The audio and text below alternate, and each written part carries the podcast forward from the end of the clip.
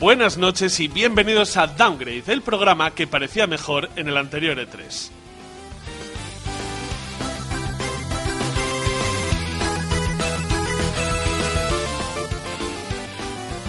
¿Y, y qué es Downgrade? Aparte, aparte del, del- del síndrome que nos aqueja a los que estamos reunidos en esta mesa. Pues Downgrade es, es un podcast que arranca, arranca hoy mismo y que va a ser mensual. Y que nuestra idea un poco pues consiste en haceros un filtro a vosotros, jugadores, haceros un filtro de las noticias que irán saliendo a lo largo del mes sobre videojuegos. Porque hay muchas noticias, hay muchas noticias, se habla muchísimo, se escribe mucho sobre videojuegos, lo cual es, es maravilloso, pero se escribe mucho. Nosotros os las filtramos y os las damos y le vamos a dar este puntito de ser un poco viejunos y amargaos de esto de- del videojuego, de, estar hartos y de decir, antes se jugaba mejor.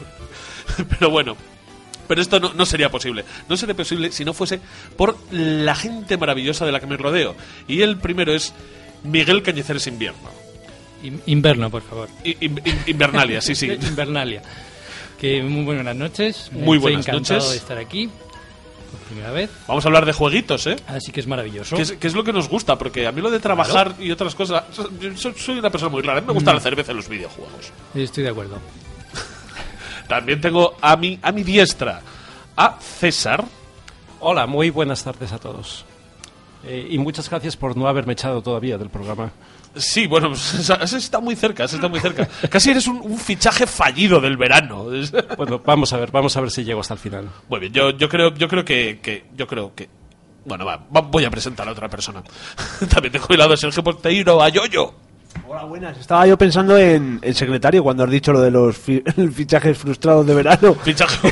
el de Madrid, ¿sabes? No, lo que pasa es que el secretario llegó a jugar y dijo, Sí, puta. sí, sí, claro. Y, y a- a- viendo a Danilo se le echa de menos. Uy, regumal, regumal, Por regumal. eso te digo.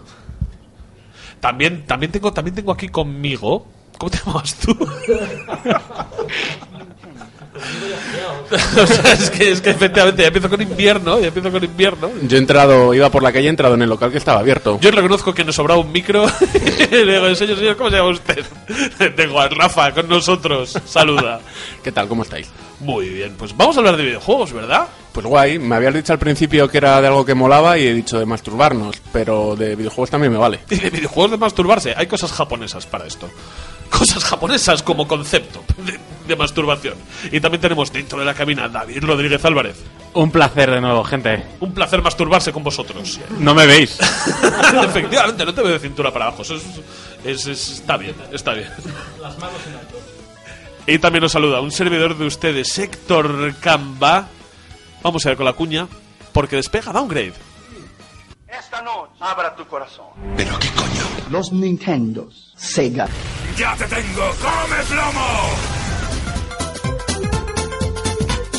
Estás escuchando Downgrade, el podcast de videojuegos hecho por gente mayor que se emocionan como niños. Bienvenidos.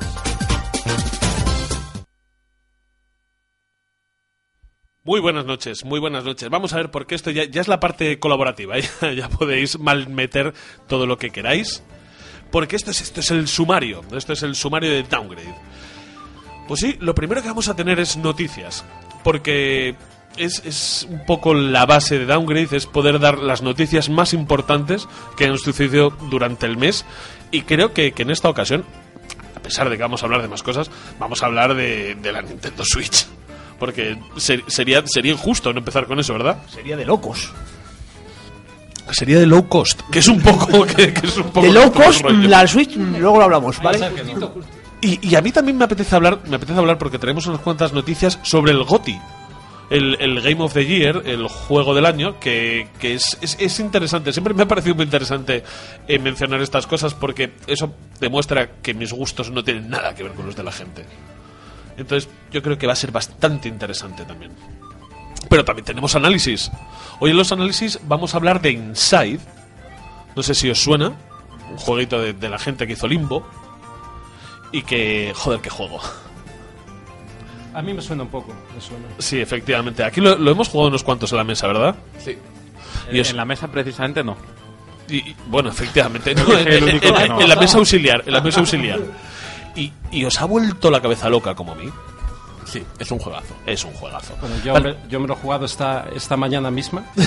Cinco horas del tirón. Literalmente, literalmente. ¿vale? Y, y estoy deseando que acabe el programa para jugar, y que acaben las cervezas posteriores para jugarlo otra vez. Sí, o vas a llegar tú a casa en condiciones de, de jugar el Inside. No, no nos engañemos. Y también lo que tenemos, lo que tenemos hoy que, que yo creo que va a ser que va a ser intenso es el estamos jugando, que me parece imprescindible porque vamos a hablar de The Witness, de, de este juego de los japoneses. ¿Cómo se llama ese juego que os gusta a vosotros los jóvenes? El de los Backstreet Boys japoneses. Sí, el de los Backstreet Boys que van en un coche japonés. Ese, ese. Eh, ah, Final Fantasy se llama esta, esta saga que es Pero, pero qué cabrón. Los Que- Backstreet que a mí Boys. me gusta. Me encanta, ¿no? Pero lo de los Backstreet Boys no sé por qué no me lo dijiste antes porque sabes que iba a hacer sangre, ¿verdad? Bueno, pues. ¿Para qué se lo dice? Efectivamente. Y yo creo que también podemos hablar un poco de las Guardian. Tenemos un, un montón de juegos para el que estamos jugando. O sea que yo creo que vamos, nos vamos ya a la siguiente sintonía y empezamos con el programa en sí.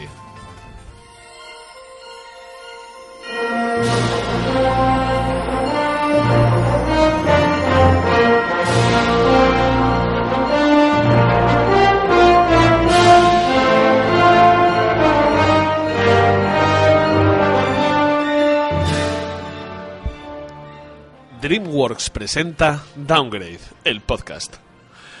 A ver, esta, esta, esta música la verdad es que queda, queda, queda muy propia, queda muy propia para hablar de, de lo que yo os quiero hablar, que son los GOTI que se dieron el año pasado. Y voy a citar, lo primero que voy a citar son, son dos fuentes, que son Meristation y Alfabeta Juega. Meristation, bueno, aquí yo yo se ríe porque Meristation no le gusta. Y yo Alfabeta Juega me dedico sistemáticamente a insultar en Twitter a su community manager. Yo soy partidario de, de buscar otra fuente. Obviamente que hay muchas y muy buenas, pero a Héctor le gusta esto y, Ponce, lo y hay. Ponce- y Ponce de León también buscaba fuentes. la, Claro. la juventud. Pero bueno, ¿me, me, me puedes abrir la página que es o cómo va el tema? ¿Es esta? Menuda puta mierda de noticia he ido a buscar. vale, vamos, vamos, a, vamos a ver porque os voy a, os voy a ir contando un poco Gotis y me contéis qué opinión os merece, ¿vale? El juego del año 2016, pues anda el Final Fantasy XV entre ellos, pero de hecho eh, no suele ser no suele ser lo más habitual. Hombre, porque últimamente los Final Fantasy salen cada muchos años. Por eso es, lo habitual, pero antes sí lo era, ¿eh? No te creas. Vale. o sea, no quiero decir, el Final Fantasy no suele salir en los primeros puestos, quiero decir, por algo será. O sea, tampoco Porque estará tan bien. cagado Ford últimamente. ¿En qué? A ver, he oído, he oído bastantes críticas a Final Fantasy XV. Eh, yo, yo tuve que lo has jugado. ¿Qué, te- ¿Qué tiene de malo? De momento, para mí nada, tengo 17 horitas y muy rico, ¿no? O sea, mm, yo creo que es un poco el choque de, de gente, sobre todo que venimos. Al principio del juego hay un, un mensaje muy bonito de, para todos los que jugaron antes y para los que descubren ahora Final Fantasy. Y es que a los de antes eh, ya se vio cuando se anunció el sistema de combate y tal, que es que esto no es turnos, es que esto. No sé, esto es, esto es probarlo, muchachos. O sea, yo era de esos de. Como la heroína. claro, y luego pues así acabáis cagándose encima de esas cosas. Eh, heroino, hero- heroinidades, como se diga, aparte. Eh, el combate es muy, muy ágil y muy divertido, ¿eh? O sea, todo es eh, saber gastarte los puntos en los cuadros que tienen de habilidades y esas cosas y, y darle ahí su buen tiempo, ¿no? Sí, pero la pregunta es, ¿te, te- te sigues sintiendo heterosexual? Me sigo sintiendo heterosexual y con un estilazo que no te lo puedes creer, ¿eh?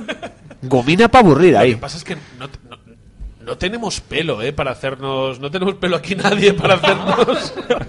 no tenemos pelo para hacernos cortes Final Fantasy. Habla pero- por ti. Pero estilismo, bueno, sí. tú, pues, tienes pelo para hacer cepillos. O sea que tú tampoco... O por lo menos no pelo en la parte del cuerpo que se ve. Efectivamente. Yo, yo tengo pelo como juego viejo con mala resolución. Sí, sí, es sí, como sí, un cuadro. sí. Tú eres como un clip de Playmobil. que- Dientes de sierra. Efectivamente.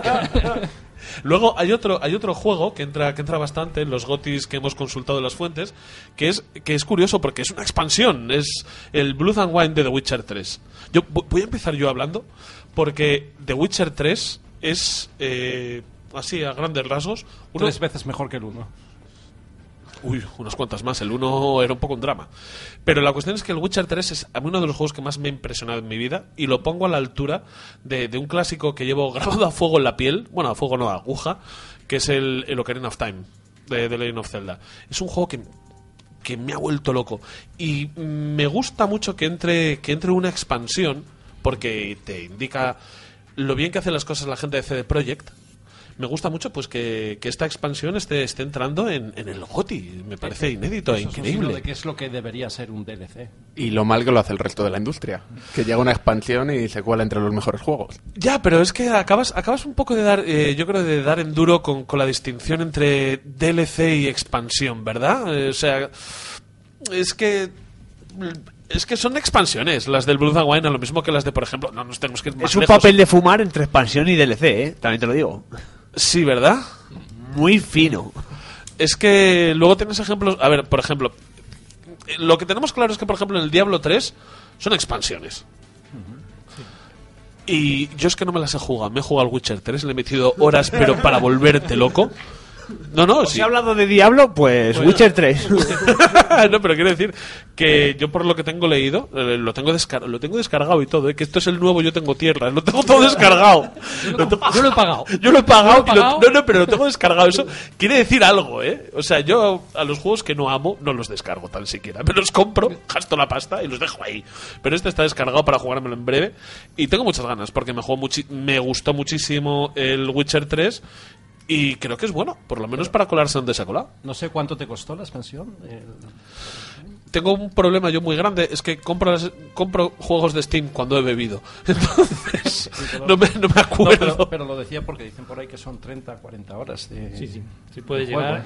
Puede llegar a 30 40 horas y si te lías mirando paisajitos como nos gustan mucho, Sí, efectivamente. Mm, Y puede además llegar más. tengo tengo entendido, tengo entendido por, por un amigo del programa que que además un poco los, los escenarios que te plantea del Blood and Wine es algo más ita- Italia, Toscana, que la gama de colores difiere un poco de lo que te venía más- de lo que te venía dando habitualmente y que es buena cosa. No, pero además me mola el hecho de que sea una expansión porque un juego perfecto o casi perfecto, ¿qué vas a hacer? ¿Qué vas a añadirle? Contenido. Sí, efectivamente. Que es no que te vendan un juego nuevo y te vendan, poca, te poca, vendan una expansión. poca cosa más tienes que, que decir. Vale, y el segundo, un juego del que no tengo ni puñetera idea. Overwatch. Y me voy a poner una cerveza y habléis vosotros de ello.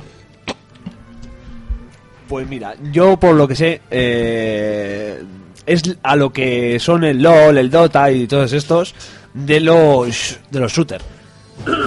Es un giro shooter, ¿no? Por lo que yo, te- yo estoy hablando ahora mismo de oídas y porque tengo que hacer tiempo para que venga Héctor de la birra, nada más.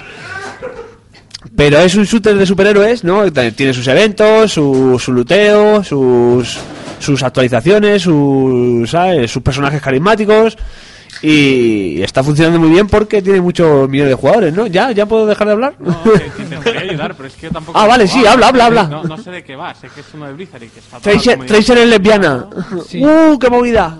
ninguno lo hemos jugado de los que estamos aquí. No, Me temo que no. Me temo ¿Queréis que ser no. lesbiana? Ya me interesa más. No, yo reconozco, yo reconozco que con Overwatch, a pesar de que a mí siempre, siempre se me antojó un juego muy parecido, más que, más que otra cosa, a Team Fortress, porque es, eh, yo creo, siempre- es lo que me parecía, que iba a ser un poco el rollo, pues la verdad es que no me llamaba en exceso la atención. Pero después de haber leído todo lo que he leído, de ver la de horas que le mete la gente y de ver cómo se lo pasa, yo he tenido momentos de, de- de- de- de falta de fe. Debilidad. Que he dicho, me lo compro, me lo compro, me lo compro, me lo compro, me lo compro. Yo en el Black Friday lo vi por 30 pavos y dije, bueno, 30 pavos y luego no lo juego, tampoco pasa nada, pero... claro, claro, es, es, es lo que tenemos, madre de Dios, es que es lo que tenemos la gente de los videojuegos, que yo, eh, eh, 30 euros y si no lo juego, no lo juego, y luego voy al Carrefour a comprar zapatillas, y las de 12 no, euros. tío, las de, las de 12 no, mismas que yo. me salen caras, las 12 de 10, euros. las de 12 10. euros mis chanclas de verano. Eh, pues más o menos, pues cuesta lo mismo tus chanclas de verano que mis zapatillas de invierno, tío. Es, es más o menos eso, es lo que tenemos. Bueno, pues como ya veo que, que no, no, hay, no hay aceptación en el Overwatch, ¿qué me contáis de otro, de otro nominado de manera global a los GOTY del 2016 por diversos medios como Dark Souls 3? Que no lo he jugado. Vale, eh, paso, paso miedo con él y el miedo y yo no nos llevamos bien. Yo soy- esa tensión de ¿y ese monstruo qué es? y te acercas y de repente uy, no, no, no, no, no, fuera, fuera, fuera. ¿Os acordáis de, de lo que yo os decía de que a la gente de los videojuegos no nos importa gastar dinero y no rendi- Me pasa con los Dark Souls, pero yo comprando desde el primero al tercero. En ninguno he echado más de dos horas, tío. Es que es un puto desastre. Es, es, es terrible porque a mí hay una cosa que, que no me gusta de los Dark Souls en general y es la sensación de desamparo. O sea, esto de que te suelten un mundo, que no te explican el lore, no te explican las habilidades, no te explican qué hace cada cosa, no te dan rutas a seguir, no te dan rutas a seguir nada por el estilo, y, y eso te lo venden como dificultad, y es que no es verdad, joder, ¿os acordáis, coño, de Ninja Gaiden Black? De Ninja Gaiden, de todos los juegos de Itagaki en general. Son juegos muy difíciles, pero que no te, no te hacen este desamparo, no te. No utiliza la falta de información como dificultad. La dificultad está a los mandos, no solamente al averiguar. Entonces, siempre, todas las entregas, escucho análisis, leo y me dicen que no va a ser igual, que no, te lo volveré a hacer. Fu- Fue solo una vez y siempre caigo, siempre lo compro y siempre me decepcionan asquerosamente igual. Yo, yo me compré el primero y creo que cuando encontré como el primer esqueleto o algo así dije, no, paso. O sea, me, me prefiero fustigarme a mí mismo que, que sufrir aquí dentro. Eres un pusilánime. El primer esqueleto te lo pelas y además te sientes súper bien. Pues no te lo pelas, a él no, no tiene- Él no tiene nada que pelar. Él ya está pelado. Efectivamente. No, quiero decir, el, del Dark Souls siempre hay una cosa que me atrae de manera continua y que por eso siempre le meto unas, unas horas a todo. Y es la sensación de peso que tienen tanto las armas como el combate. Y eso yo tengo que reconocer, joder, que me llama muchísimo la atención. Un detalle, un detalle de Dark Souls 3. De hecho, en el, en el 2 y en el 1 creo que también estaba, solo que yo me lo encontré en el 3. Es cuando estás con una armadura muy pesada e intentas rodar que se tira en plan torci y pesa. Y, como cuando me caigo yo y me intento levantar con dignidad, que se nota que no, que no hay agilidad en esos huesos para, para levantarse. Pues es un poco lo que lo que me gusta, la sensación de peso de las armas, el medir el alcance, la cadencia de golpe. Joder, están bien, pero es que a mí ese desamparo O sea, que lo has probado y cuántas horas le has echado. A este último creo que fueron solo 6. El problema tuve con el 2, que eché 12 para al final decir, no, mira, en serio, hace un par de días que prefiero limpiar los baños a jugar, con lo cual estoy haciendo algo mal. Yo respecto a- al desamparo creo que va un poco no intrínseco en el, en el juego, en, en- en que no sabes nada y tú puedes plantar tu semilla en ese personaje jugador. Sí, yo lo, no, pero es que quiero decir, es que... Cuando mí- digo plantar su semilla, no, quiero eh, que interpretéis el anuncio ese mítico de los 90 de papá planta una semillita en mamá. No, no, quiero decir tu personalidad. Yo- lo que tienen son mucho lo de los sistemitas esto de dejar tu comentario en el mapa Pues eso es cachondo. y eso me gusta. está Pero eso o lo sea, utilizan por... lo utiliza el 90% para trolear Claro, somos españoles, votamos Lo para hacer daño. Claro, lo utilizan para trolear. Y dice, tírate por aquí que aquí hay un cofre gordo. Y es mentira, hay un jefe que te. un voto de castigo yo lo que pasa yo es que yo es que yo es que soy yo es que soy legal bueno tío yo era incapaz en cuando en cuanto cogía las, las tizas estas que eran tizas no me acuerdo cómo se llamaban cuando cogía las tizas yo solamente intentaba hacer el bien pero es que llega una avalancha de hijos de puta Claro. que es lo que es lo que es internet una avalancha de hijos de puta y, y- y Es mal, una ola, mal. una ola de odio. Una ola de odio. ¿eh? Avanzando además- sin... No, pero es que llega un momento en el que no tiene ni puta gracia, tío. Porque cada precipicio que hay pone salta por aquí para tesoro. Y, hombre, o sea, es que ya. es- El primero te lo come, pero el segundo ya lo dudas. y el decimonoveno ya estás. Es que ya lo ves de lejos, ya lo ves de lejos y dices, no me acerco, porque sé lo que pone. O sea, es que sé lo que pone. Yo debo reconocer que en el Bloodborne ahora eh, estoy jugando offline para no tener todo el rato los putos mensajitos de la gente. Hostia, ¿y qué tal Bloodborne? Porque pues es uno es- que suele andar en las listas, ¿eh? Claro, o sea, me pasa lo mismo un poco que, que esto, que es la sensación de llegas, no sabes nada, no quieres nada, pero sí tienes ese algo de que quieres seguir jugando. Es poco frustrante al principio, pero una vez que ya empiezas a decir, vale, quiero este arma y quiero hacer esto, Claro. pues ya empiezas a cogerle un poco el gustito. Yo, yo te lo voy a decir de manera. Voy muy por el segundo jefe y, o sea, sí, tienes miedo de morir en cada esquina, como en todos los Dark Souls, Ya, pero es que eso es lo que no me pero mola. O como en Villaverde. También Eh, o como en Tetuán desde que me he ido yo. se ha ido el, el Batman de Que la yo, zona. yo no digo que yo sea Batman, yo digo que desde Pero- que me he mudado, ahí pasan cosas Ya no malas. está Batman. Ahí lo dejas. Ahí lo dejo. Eh, la cuestión es, y, y te voy a hacer una pregunta. ¿Me recomendarías, sabiendo el que no he podido con ningún Dark Souls, que pruebe Bloodborne? Porque yo el problema que tengo con Bloodborne, o sea, con, con Dark Souls, es que no me cuentan nada y no es lineal. Porque a mí los Ninja Gaiden me gustaban por lineales. Porque yo sé que tengo que tirar, que tengo que tirar para adelante y que tengo que matar a lo que me pongan delante. A ver, esto no es lineal 100%, pero sí estás más guiado, yo creo. Porque sí hay caminos cortados que no puedes acceder hasta que no hagas cierta cosa. Sí hay un poco de laberinto que puedes acceder unas cosas antes que otra, pero sí está más marcadito, yo creo. Por lo menos yo he llegado al segundo jefe sin, sin mucho problema. Oye, es que me Y es- y por donde voy. por el segundo Y dicen que el sistema es un poco más ágil, ¿no? Y más rápido que Dark Souls. Se Sí. basa más en las esquivas que en las protecciones. Más, sí, es como más directo, aunque tienes que medir también tus movimientos, pero sí es más, Algo más ágil. sí, más consolero. Eh, muy bien. Pues, pues, pues no. Pues no, Sinceramente, pues no te lo, no yo lo tengo. no Cuando me me lo acabe vendido. te lo presto. Vale, pero si entonces- eso es que se considera legal, que no lo sé. Por el momento. Ten cuidado. Ten cuidado. Por el momento no me has vendido, no me has vendido nada. La cuestión es que el, el que se llevó el GOTY para Meristation es un juego que, por cierto, buenos amigos míos me han regalado hoy mismo de cumpleaños, que es un Charted 4. No lo ha jugado nadie en esta mesa, ¿verdad? Los anteriores sí, pero este no. Vale. Ah, eh, ¿y cómo llegas al 4? ¿Cómo llegas al 4? Pues comprándote una Play que te lo regalen los amigos y juegas. ya te diré. Bien, bien, bien, bien. Luego lo he desbloqueado. No, quiero decir, eh, yo el 2 lo disfruté mucho. Y, a ver, venga, vamos, vamos a empezar con, con un poco el estilo downgrade de Iconoclasta. El 3 me pareció un mal juego. ¡Boom! ¡Hala, venga! El 3 me pareció directamente mal juego. Yo no he jugado a ninguno.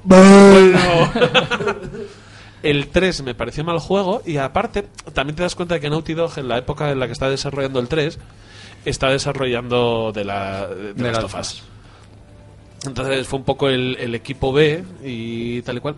Entonces no les quedó muy bien. Pero, pero me quedo con ganas, me quedo con, con verdaderas ganas de jugar el, el 4 y supongo que os lo diré la, que os lo contaré en la próxima entrega porque tengo le tengo verdaderas ganas, verdaderas ganas.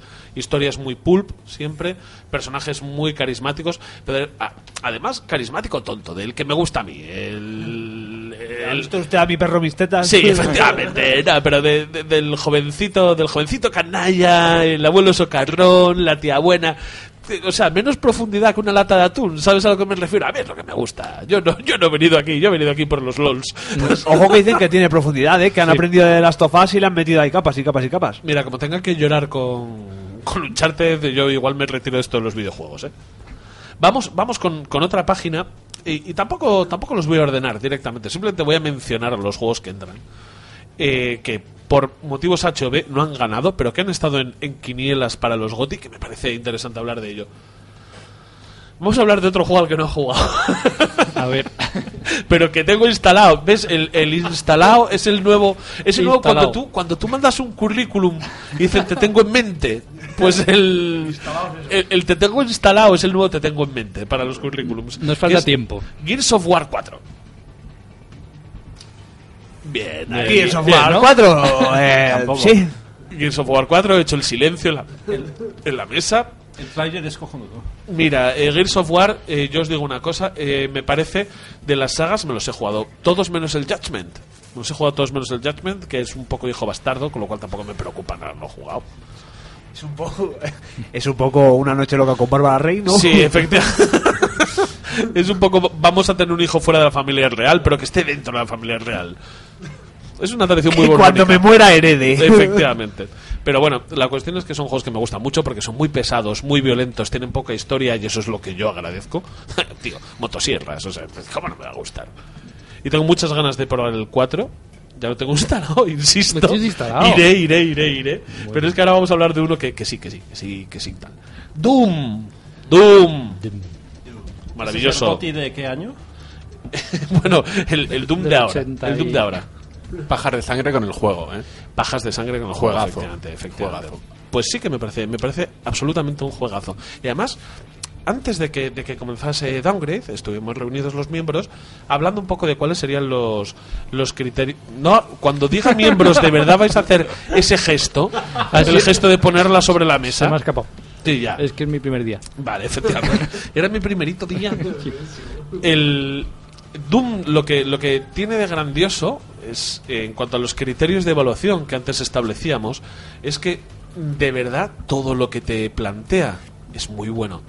Doom te plantea demonios, te plantea vísceras, te plantea sangre y te plantea velocidad y un gameplay, sobre todo, mira, y además me, me gusta decirlo así, un gameplay muy agresivo.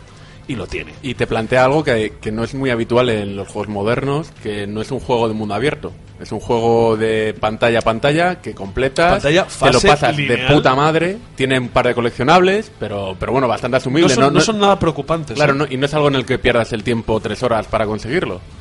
Y Además, ¿sabes una cosa muy bonita? Que si no llevas los coleccionables, no te dan la coña.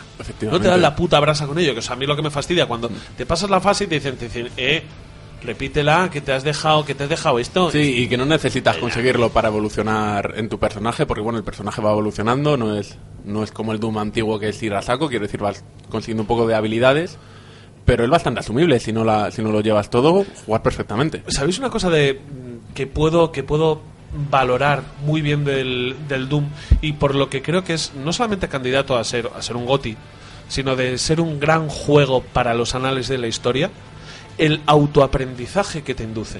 O sea, yo en, eh, yo soy yo soy un jugador de natural torpe. De hecho, yo soy una persona de natural torpe.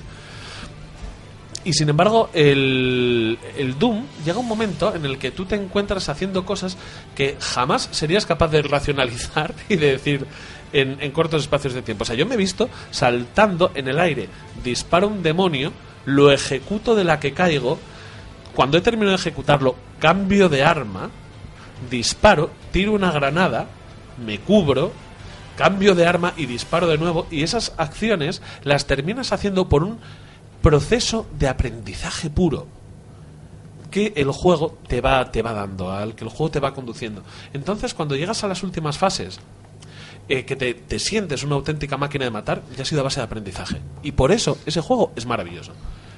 Bueno, yo recuerdo, Héctor, que, que el Doom, eh, recuerdo hace unos meses que estábamos viendo cuando salieron los primeros trailers y tal, que mi primera reacción ante los trailers del Doom era que, que, no, que, no funcionaba, que eso, que eso no era el Doom, ¿vale? Ha- ha- había algo que, que no me enganchaba en el juego. Muchos gráficos, mucho la hostia, pero lo veía demasiado... Va a parecer contra, va a parecer raro, ¿no? Pero lo veía demasiado lento, vacío, pocos monstruos, ¿no? Acostumbrado a los Dooms antiguos, porque lo- que nos vendían era un Doom, ¿no? Y con el paso de los meses, según he visto más trailers y todo eso, le tengo unas ganas de jugar ese juego terribles. A mí con Doom me pasa un poco también como con Overwatch, ¿eh? Esto de locura de Amazon de estar ahí buscando aburrido y decir, 26 pavos, me lo voy a comprar, ¿sabes? pero no me gusta, pero... No, pero eh, de hecho lo de vacío, vacío y sin monstruos, o sea, llega, llega un momento en el que la habitación por la que has pasado Doom es un auténtico baño de sangre, tú estás cubierto de vísceras y lo único que se te ocurre decir al terminar la pantalla es gritar.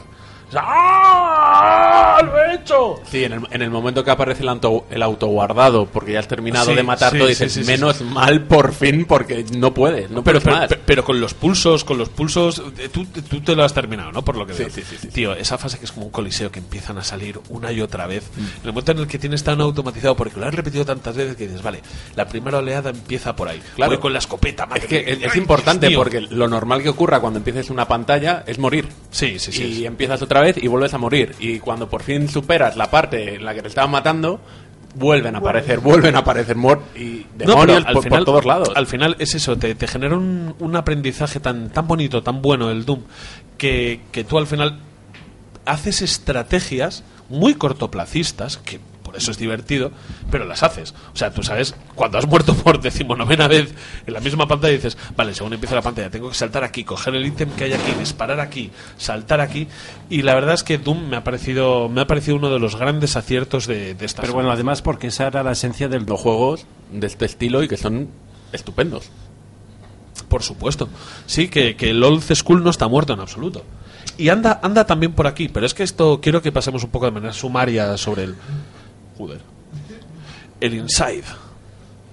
Ay, ay, Otro juegazo. ay. Otro juegazo. Y lo que te rondaré morena, ¿eh? Muy bien diseñado, muy bien todo. Ay, ay, ay, ay. Bueno, pues mira, vamos a no hablar. Y de hecho, si alguien que nos está escuchando quiere, quiere oír sobre Inside, que espere como una hora y media. que vamos, que vamos a hablar. A lo de- mejor a este ritmo hoy no se analiza, ya os lo digo. que vamos, vamos a hablar de Inside porque es un juego que, que a los que estamos aquí nos ha dejado bastante, bastante culitorsos. Deus Ex. ¿Había ganas de un nuevo Deus Ex después del Human Revolution? Yo es que soy muy fan de Deus Ex. Desde el primero eh, es una de las sagas que más me ha gustado. No lo he jugado todavía por falta de tiempo, pero va a caer en los próximos No ha vuelto a hacerle los malos, no han vuelto a hacer a, a aquella mierda de, de los malos hechos por otra compañía. ¿Alguien recuerda esta historia? ¿No lo sabíais? Sí, es, es horrible, ¿eh? Sí, en- Una subcontrata para Una hacer a sub- los chungos. Sí, una ETT barata. Una ETT, una ETT. Y, y que rompe el juego, ¿eh? O sea, rompe el ritmo del juego completamente. Claro. Está ridículamente mal diseñado en ese sentido. Madre de Dios, qué pena, qué pena, porque esto es lo que le critico a otros podcasts, que es llegar a soltar datos y no acordarse de qué iba. Pero había una historia con el primer Deus Ex, bueno, el primer Deus Ex de nueva generación, el, el Human Revolution, no el Mankind Divided, que es este del que estamos hablando, que simplemente habían hecho el juego, pero a los directivos de 2K les, les parecía que, que no, que mal que le faltaban jefes finales, entonces contrataron otra compañía para hacer los jefes finales, haciendo una completa ruptura del ritmo de juego en el que tú evolucionabas a tu personaje muy de puta madre para el sigilo y el hackeo, y el, el malo que te planteaban ahí era de coger el lanzamisiles y tirar contra un helicóptero. Eso es un poco el síndrome, el síndrome Ubisoft a la hora de, de diseñar Assassin's Creed. No, el, el síndrome Ubisoft es Singapur lo ha hecho el de no sé qué y la otra zona lo ha hecho el de no sé cuánto y dices, uh, qué locura. Nah, el síndrome Ubisoft es escala algo. Eso sí que hubiese sido una mierda. Una atalaya. Hijos de puta, ¿qué club de alpinismo compartirán Yves Guillemot y sus colegas? Bueno, vamos a pasar un poco del Deus Ex, que veo que tampoco tenemos demasiado que comentar aquí. Y, y esto es para ti, yo Pokémon Sol y Luna. Pues cuéntame. Tú juegas a los Pokémons. Sí, pero porque los compra mi hijo, como Ah, es la nueva excusa. Es la nueva Mira, excusa. en realidad, en realidad tuve que hacer un Inception fuerte porque se quería comprar el, el Pokémon Luna y a mí no me gusta, a mí me gustaba el Sol, me gusta el Pokémon del Sol. Y entonces mientras dormía le decía, Luca, el Pokémon Sol es el bueno, el Pokémon Sol es el bueno. Y fíjate, a la mañana siguiente me dijo, papá, quiero el Pokémon Sol. Y dije, bien, Porque, bien. porque es el que quiero, básicamente. Bueno, y después de que nos has contado que, que has estado haciendo eh, trucos nazis con tu hijo. De la Gestapo. De la Bien, es- Gestapo, está bastante bien, ¿eh? Eh, es, es muy... Si no ha jugado ninguno, para empezar con él también, ¿eh? Eh, David y yo, David aquí presente y yo, tuvimos una época muy mala de jugar a los Pokémon en emulador y de ir contándonoslo, Eh, ¿eh? emulador tú, yo tengo la 3DS y, y es fácil que caiga el Sol o el Luna un día de estos. Muy rico. ¿Sí? Sí, sí, sí, ha cambiado. Los gráficos han evolucionado, ya no es una perspectiva tan cerrada como, como Sí, no antes. sé, eso, eso lo, lo he llegado a ver. Las mecánicas de juego ya no son gimnasias, son cajunas, porque estás en un archipiélago que es como Cajuna. rollo son rollo Hawái, se llama Lola, y es un archipiélago en el que ahora hay el Dustrío lleva peluca como si fuera ¿cómo? Donald Trump. No, no, Ey, yo no tenía, tenía una referencia más patria, pero ahora no me sale. ¿Cómo se ca- llama este que se murió? No. Hay mucha gente que se Eh, muere en espera, España. sí, gente Vamos, muerta. ¿eh? Gente- ¡Uy! casi. Hemos- Al larguero. Eh, Eh, Carrero Blanco, no, no, espera, se- espera, que, se- quiero, que, calla. quiero que nos multen. Eh, Es demasiado alto. César Eh, Strawberry. no, tampoco. Coño, este se era rubio, muy moreno, muy arrugado y se casó con una chica muy Rubio, joven muy por el rito balinés. Venga. Vale, dad el, el número de teléfono por si alguien lo sabe que llame. ¡Eh, yo, yo, yo! Hay un dustrío como Lauro en Postigo. Es buenísimo. buenísimo, buenísimo. Vale, nos acabamos de joder la esencia del programa ya. ser un zarpazo. Pero es que tampoco nos queda mucho que decir, porque otros otros nominados a los GOTY a lo largo de, del tiempo ha sido un Ratchet and Clank. Que yo creo que es que tenía que estar ahí porque tenía que estar Ese ahí. le tengo yo y vaya graficotes, ¿eh? No lo podéis ni creer. Joder, pues es que los de la Play 3 también destacaban por lo mismo. Pues tiene y unos graficotes y el juego es... En realidad este Ratchet and Clank es la trilogía original juntada en un juego. ¿Vale? Eh, comprimidita y tal. Y yo lo, lo he estado jugando con mi hijo. El juego se ve que flipa, la jugabilidad es divertida, los la historia como te la cuentan de los tres juegos es bastante entretenida. A mí me parece un juego muy tapadillo. No es el juego que te va a cambiar la vida, pero está bastante bien. Otros juegos que han. Y estos ya para, para sacárnoslo rápido. Juegos que han entrado en, en ciertas quinielas, pero que no han llegado a entrar en los GOTI. El, el Mario Maker. También le tengo. ¿Eh? ¿Qué No, no, pues eh, lo tienes, pues mm, ya lo que te rondaré morena. Algún día, ¿no? Porque, porque yo tengo unas ganas de la hostia. Pues sí, es bastante entretenido, ¿eh? O sea, Muchísimas, muchísimas. Yo es que soy, soy de las personas y, y ya vamos a perder oyentes, aunque no los tenemos todavía. Vamos a perder oyentes. Cuando Menos dos oyentes, Menos, pero- menos dos oyentes, menos dos oyentes. No, no vas a tener ni el de control de iVoox, que te pone cinco según empiezas, que según lo subes. Eh, que yo voy a decir que para mí la consola de esta generación es la Wii U. Sí, sí. Porque yo tirando de PC, Steam, Origin, Uplay y cáncer en los testículos. o sea, de consolas a mí lo que me queda es la Wii U, que es de consolas en esta generación, es a la que más horas le he dado, con diferencia. Sí, y uno de los que me faltan es el Mario Maker. Sí, bastante entretenido. Tiene, tiene que gustarte trabajar, ¿no? Como aquel que dice. No, entonces, no, entonces mal, eh, entonces claro, mal. Hay que invertir ahí en. No, porque pero la gracia. simplemente con jugarte en las pantallas Sí, pero, subidas. pero tú no sabes lo fácil y lo instintivo que es crear un nivel. ¿Vale? Y cuando creas uno dices, voy a crear otro. Porque vas desbloqueando, ¿sabes? No, no desbloqueando, sino sabiendo utilizar las herramientas que, que tienes. Y vas creando y vas creando y al final, eh, al final dices, Nintendo, este es mi currículum, ¿qué os parece? Yo Little Big Planet me rajé como un loco, ¿eh? Al final empecé a crear un nivel y me quedé a medias. Es otra cosa. Yo, yo es que del Mario Maker he visto algún vídeo de niveles chungos Sí, que ha hecho la sí, gente. sí, sí. Y a que es enfermizo. Y no, Sí, pero, pero, pero son un puto orgasmo. O sea, es que tú cuando ves tantas tantas conchas. Espera, esto es. Sí, tantas conchas. Conchas en el sentido castellano, ¿eh? no en el latinoamericano. Cuando ves tantas conchas saltando de un lado a otro, rebotas tantísimas veces, eh, tienes que ir deslizándote. Joder, la verdad es que te- tengo, tengo muchas ganas, muchas ganas de, de Está ver muy bien, está muy bien. A mí, a mí me gustó jugarlo la primera semana. Porque luego se adueñó mi hijo de la consola. Más que nada. Y un último juego que creo que a la hora de hablar de los GOTIS no deberíamos, no deberíamos olvidarlo, que es eh, Pokémon Go. ¿Qué tú me dices, los mogoldo? Dice. Para mí no es un videojuego de verdad. Quiero decir, lo- lo- yo creo que lo hemos jugado todos. Yo tardé dos, dos paseos en decir, esto no es para mí. Es decir, de ir de mi casa al metro y vuelta, dije, no, no le veo la gracia ninguna. Pero ninguna, ¿eh? La gracia se supone que la tienen ir con colegas o con gente a ir a sitios, tomar gimnasios, darte paseos y rutas. Eso se llama Hogar Social Madrid. Vas Pero- a sitios, pero vamos. tomas zonas. Pero prefiero tomarme cerveza.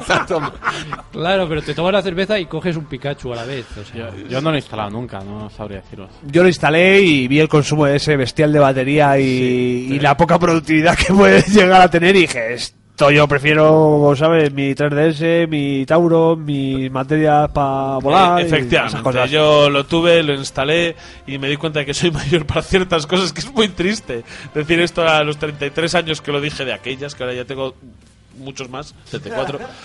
Eh, pero yo me di cuenta de que, de que ya había una parte de, de la tecnología que ya no la entendía.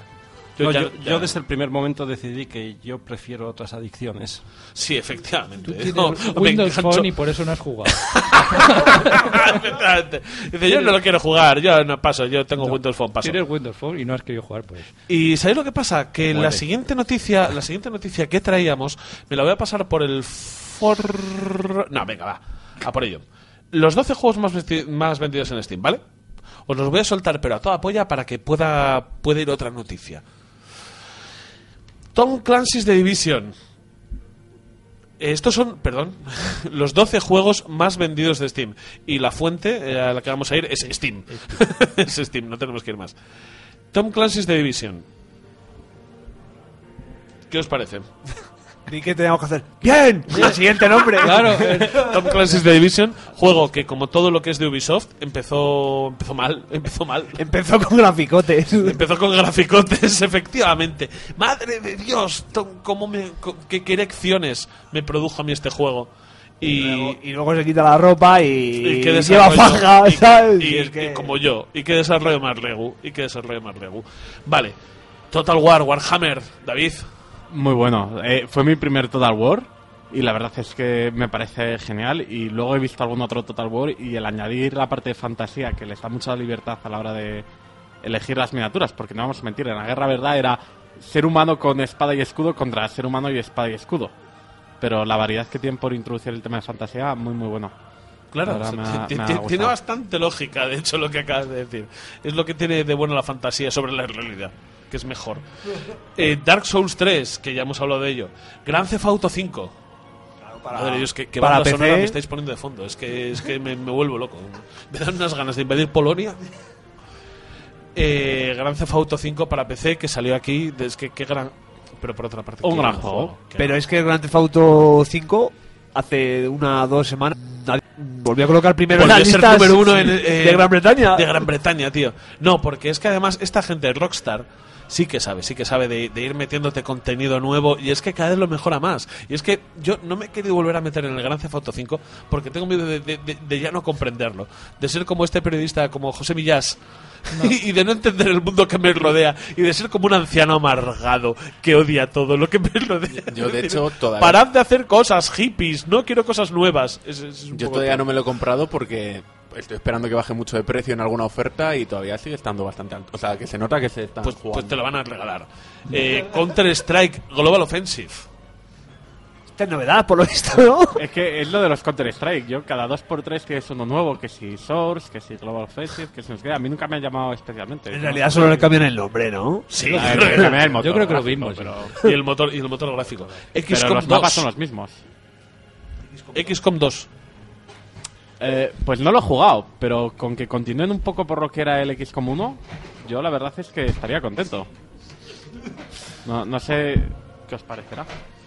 Yo es que los juegos ahí, rollo RTS, esas cosas no los trabajo tampoco mucho. No, yo verdad. jugué al, al XCOM 1 porque era muy fan del XCOM original y, y la verdad es que era una pasada. El XCOM 2, bueno, supongo que será más de lo mismo, no lo sé. Eh, bueno, eh, Héctor tiene un problema técnico ahora mismo, así que voy a seguir yo con la lista, ¿vale? Sigue tú. El siguiente de la lista es el Rocket League. Juegazo. Juegazo, juegazo. Yo a día de hoy sigo jugando, o sea... Yo lo tengo instalado, pero es que nadie ha querido jugar nunca conmigo. ¿Pero en dónde lo tienes instalado? ¿En Play o en ordenador? Bueno, recuerdo decir que tiene crossplay. Así Tiene que- crossplay, es maravilloso. Yo he jugado en crossplay. Joder, pues estáis tardando en añadirme a mí de amigo y Tiene cosplay, mira que hay cosplays de Cosplays. todo, pero De nunca coches. me imagino un Cosplay, cosplay de coches disfrazados de, de colegiala. Sí. Lo hablaremos porque le tengo ganas. Tengo cero minutos. Estoy esperando que Eso está muy bien, es lo, lo que te recomiendan 10 de cada 11 doctores para jugar. No tener tiempo. Pero, pero vamos, que, que echaremos una partida. Joder, sí. Es muy divertido. Bueno, el siguiente de la lista es el Fallout 4 y ya lo digo yo, un juegazo. Vamos. Yo no, no trabajo tampoco eso. Eh, na- na- na- nadie aquí, soy el único que ha jugado Fallout. Pues, Eh, Le, yo te- tampoco. le- le tengo muchas ganas y está en mi lista de ahí de deseos, pero todavía no le he dado. no, Eh, pues, o sea, pues- está en lista de deseo, pero no instalado ya. No, yo no, no he llegado a ese punto todavía. no, Fallout 4 es, es básicamente lo mismo que el Fallout 3. Tiene unos gráficos mejores, pero marginalmente mejores. Es, es todo historia, ¿vale? Es todo historia. Se criticó mucho en el momento que salió un mecanismo que tiene para crear... eh, para hacer un poco SimCity, ¿no? Sí, Crear tus pases esas casitas cosas. y- Mi colega no ha salido de ese modo. Un amigo Eh, mío. pe- Pero yo lo he Hola, jugado. Puni. Eh, yo, yo lo he jugado y, y lo bueno que tiene es que no es intrusivo. Tú puedes acabarte el juego sin entrar en esas milongas. Y si, y si entras en eso, pues, pues más o menos funciona. Bueno, el siguiente... Quisiera que pudierais ver a Héctor la- los malabares que está haciendo ahora con la silla. Yo creo que al final va a seguir el programa. ahora de mismo pie. es un juego indie low cost. Tiene unas mecánicas un poco reguleras que Poco tiene que ir puliendo en el early access. El, El Ox es verdad. No, eres. Bueno, el cubo- Eres, eres el otro. ¿Cómo se llama? este, ¿cómo era? Manual. Manual Samuel, creo que se llama. Tenéis que verle. Bueno, el siguiente es el Dota 2. No Dota 2. Dota 2. ¿Vale? Y eso es un universo que es totalmente ajeno a mí. Y a mí, y a mí. Eh, eh, es un mundo distinto. Yo no, no me veo con energía de meterme en ese mundo. Sí, bueno, este es un podcast de videojuegos, así que vamos a pasar al siguiente. El Sid Meier's Civilization 6. y es tuyo. es, es otro juego del que yo soy un fan. Eh, ya le he echado como 150 horas eh, desde que salió. Ya, ya he cambiado de silla y ya he vuelto.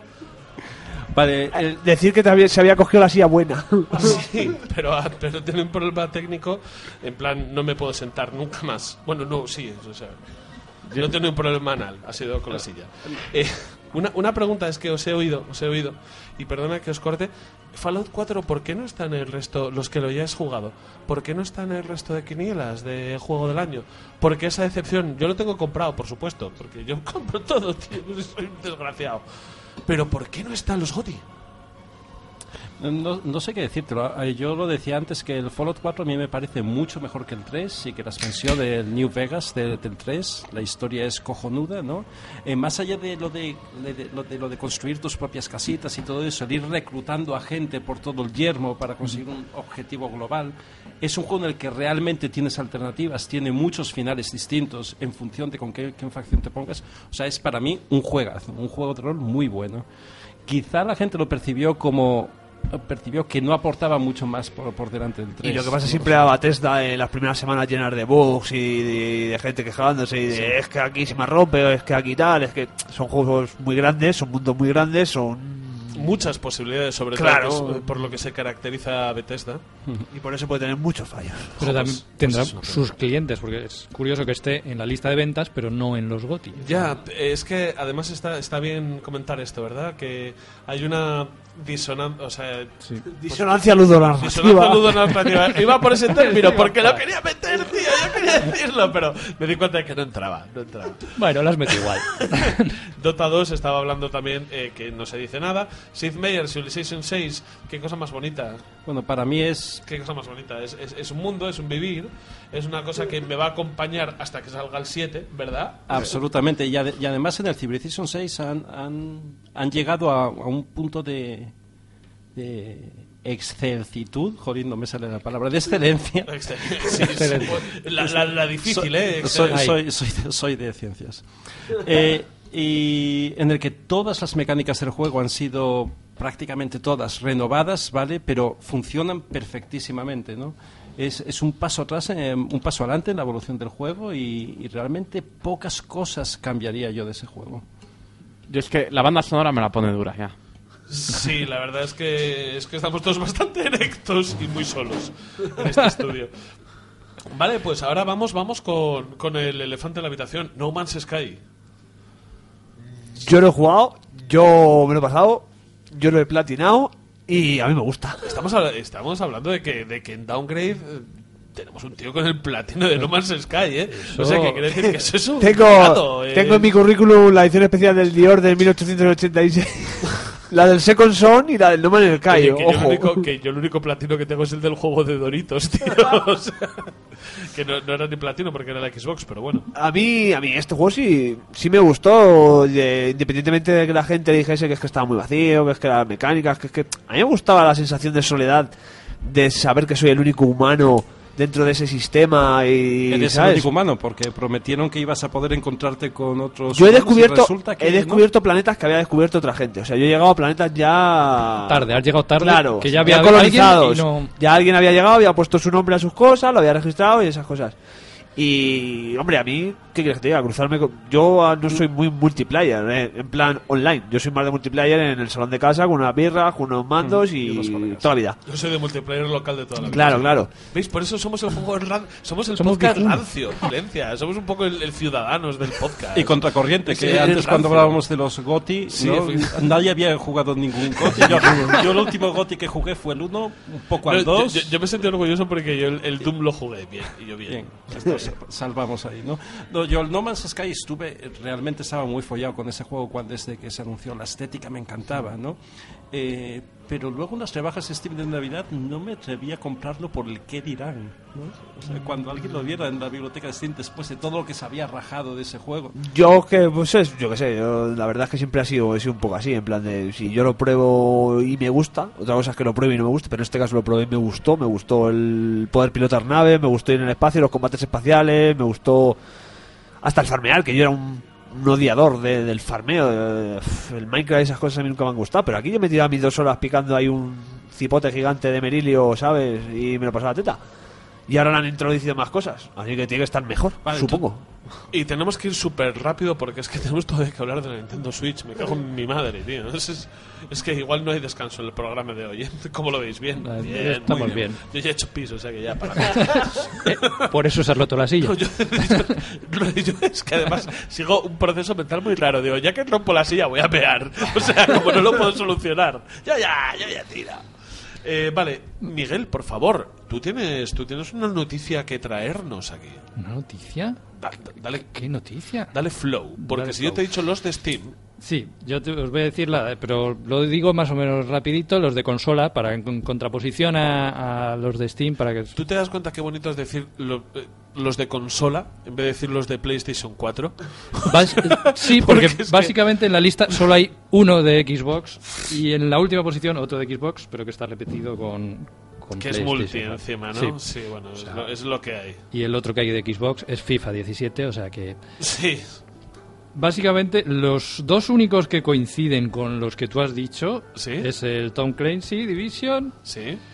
y el GTA V, que eso que salió mucho más temprano en PlayStation. O Que no dejan de ser multi, ¿eh? Que ambos, que Sí. eso hay que tenerlo en cuenta, que también es que la implantación de la consola es muy distinta, pero son multi. Hmm. Es que esto, si quisiésemos entrar en la guerra de las consolas, no te demuestra nada.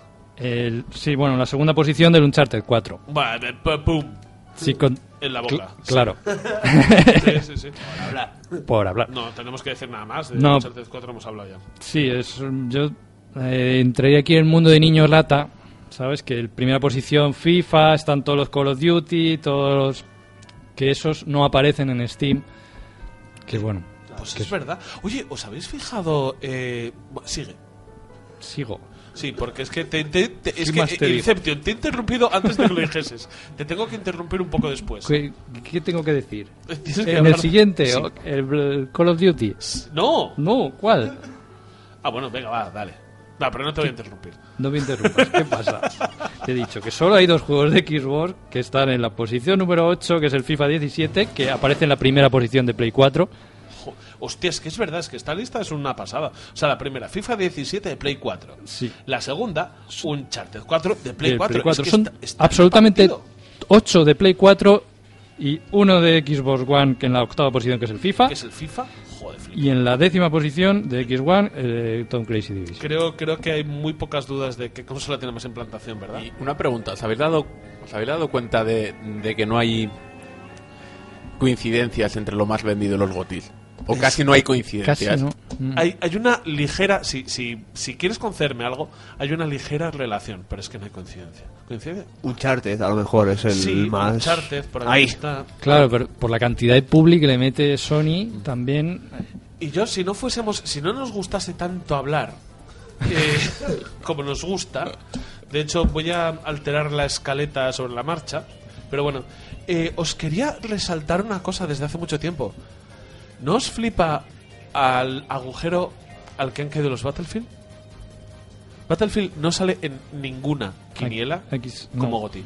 Sin embargo, está entre los más vendidos. Pero es que Battlefield ha logrado, joder, EA, me cago en tu puta vida, EA, has logrado lo que, lo que no tenías que hacer, que era equiparar los Battlefield a los Call of Duty. Tu puta entrega bianual de Battlefield ha degradado el producto.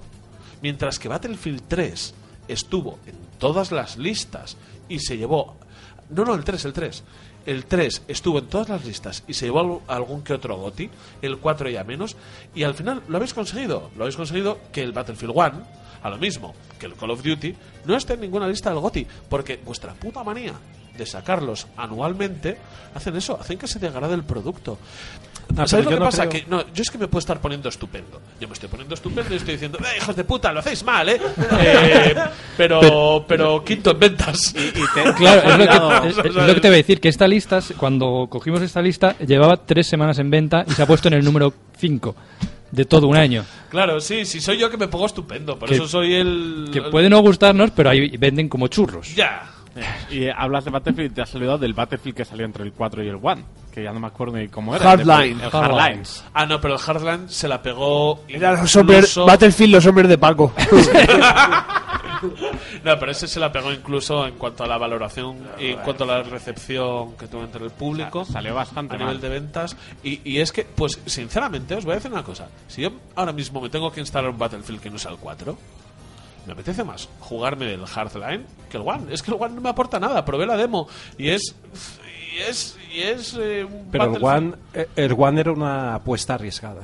La verdad. O sea, entrar en un tema No, es muy- que de hecho no fue llamativo, arriesgado, la es que fue decir, Primera Guerra te voy a Mundial. hacer la Primera Guerra Mundial, y en vez de hacerte guerra voy a de hacer un trincheras Battlefield. y tirar de bayonetas, te, te voy a hacer un Battlefield 4 con skins, de- con skinheads, Eh, con, Con, skinheads, con caballos. con skinheads en Murcia, Con caballos y Con- palomas. Con y- caballos y cepelines. con caballos y cepelines, tío. Eh, Yo cualquier día me lo voy a acabar pillando. Sí, yo también voy a acabar pillando del pito con la bragueta, pero eso no va a indicar que me vaya a gustar. ¿Ves qué símil más bueno me acabo de sacar de la manga? Por mucho que antes o después me lo vaya a pillar, no significa que me vaya a gustar, como el pito con la bragueta. Porque va a pasar. Pero bueno, vamos a, vamos a cambiar de noticia, porque es que es, es- que es, que es momento, porque si no, no va a llegar nunca, de que David cambia la música por... Bueno, cambia la música o lo que quieras.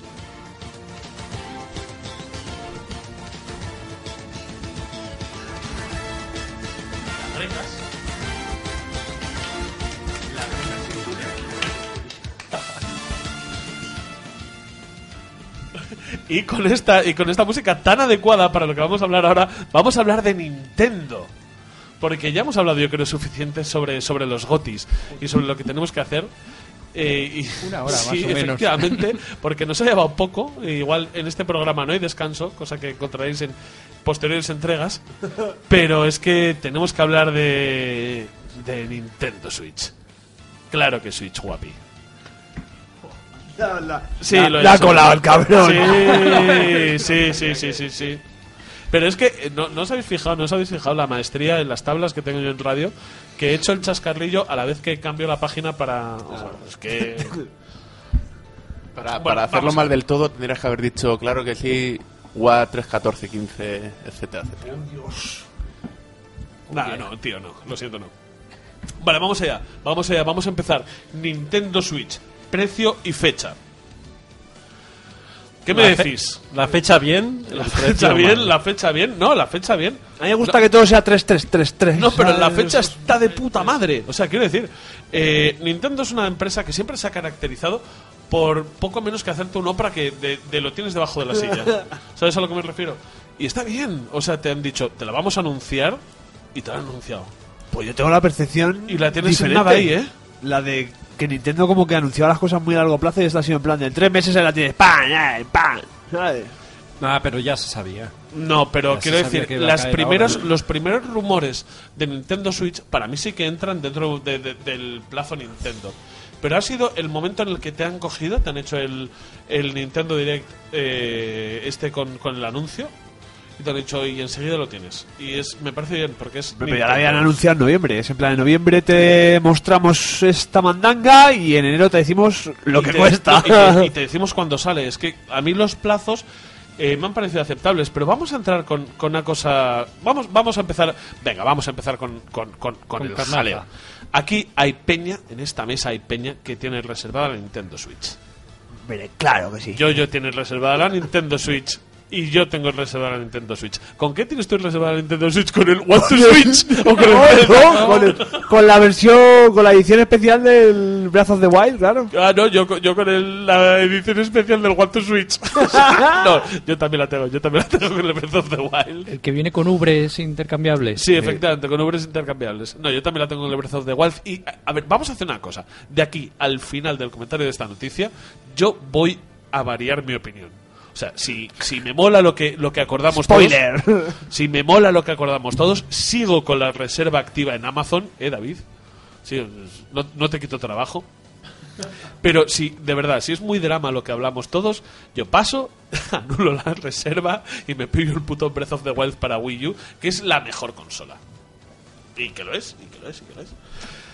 Pero bueno, vamos allá, precio. ¿No os parece exagerado el precio de... Uy, me ha salido de acento. Eh, ¿Nos, nos parece exagerado el precio de, de la Nintendo Switch? Absolutamente, es un precio muy alto, sobre todo teniendo en cuenta que, que necesitas comprar una serie de accesorios. ¿vale? Perdona, eso, eso no es verdad. Ya, ya A mí- empezamos con el anti, el anti-Nintendo. A mí me- Ya empezamos con el hate. Perdona, pero no es verdad. Te pagas los 330 pavos. No, ¿a ¿cuánto está en Amazon? Eh, 319. 319 y tienes absolutamente todo lo que te hace puta falta para jugar con Nintendo Switch. Menos un juego. Menos un juego. A ver, porque Perdona, siempre- yo juego como quiero, ¿eh? Por 339, ¿qué otra consola de, de la penúltima generación? Porque la Switch generacionalmente estaría un poco más adelante, ¿no? Digo yo. Pero te puedes comprar una PlayStation 4 ¿Y qué? con un bundle de juegos Me parece fenomenal. o una Xbox One, si te, da, si te va eso.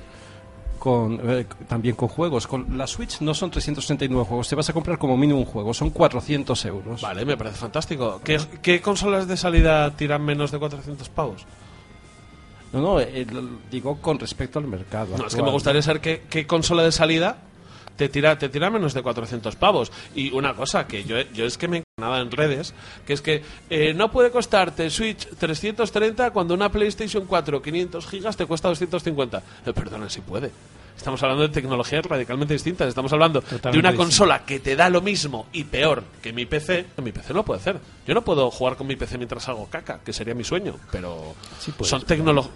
bueno, sí puedo, pero tengo que hacer una No es tan instalación ágil, no es tan ágil. que igual mi chica no le gusta. pero, pero que quiere decir que son tecnologías distintas, es una tecnología nueva, es una tecnología por la que estás pagando. Yo sé, yo sé que el problema fue la expectativa, que hubo aquí una cosa muy loca, que la gente pensó que se iba a comprar eh, la Nintendo Switch con un juego por 250 pavos y que ahora la realidad pues es dura, pero Eh, no, a ver, si, si contamos, si tenemos en cuenta la tecnología y tal, pues desde luego, la- y además luego el siguiente comentario iba a ser que, que aporta a lo mejor la, la Switch, ¿no? Como tú decías antes, la Switch quizás la única co- cosa que aporta, consola que aporta algo ahora con el catálogo de juegos que tenemos en Steam, ¿no? Eh, puedes vivir con un PC y una Switch. Por supuesto. ¿no? De hecho, a lo mismo, a lo mismo que yo que, que yo he mantenido durante un tiempo que si tuviese que si tuviese que ceñirme, que no lo hago porque tengo de todo.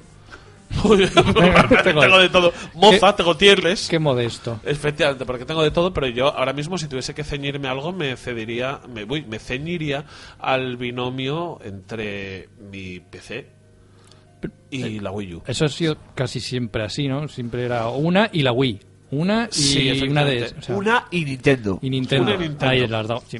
Correcto, pero yo creo que si, si dejamos ese, eso al margen y siendo meramente objetivos, el precio de la Wii a mí me parece caro. Me parece caro para lo que te aportan. No, Una no Nvidia, una bueno. Nvidia Shield, que es la Que es- tableta en la que se sí. basa Sí, Switch, Sí, sí. modelo antiguo de hace tres años, cuesta 200 euros.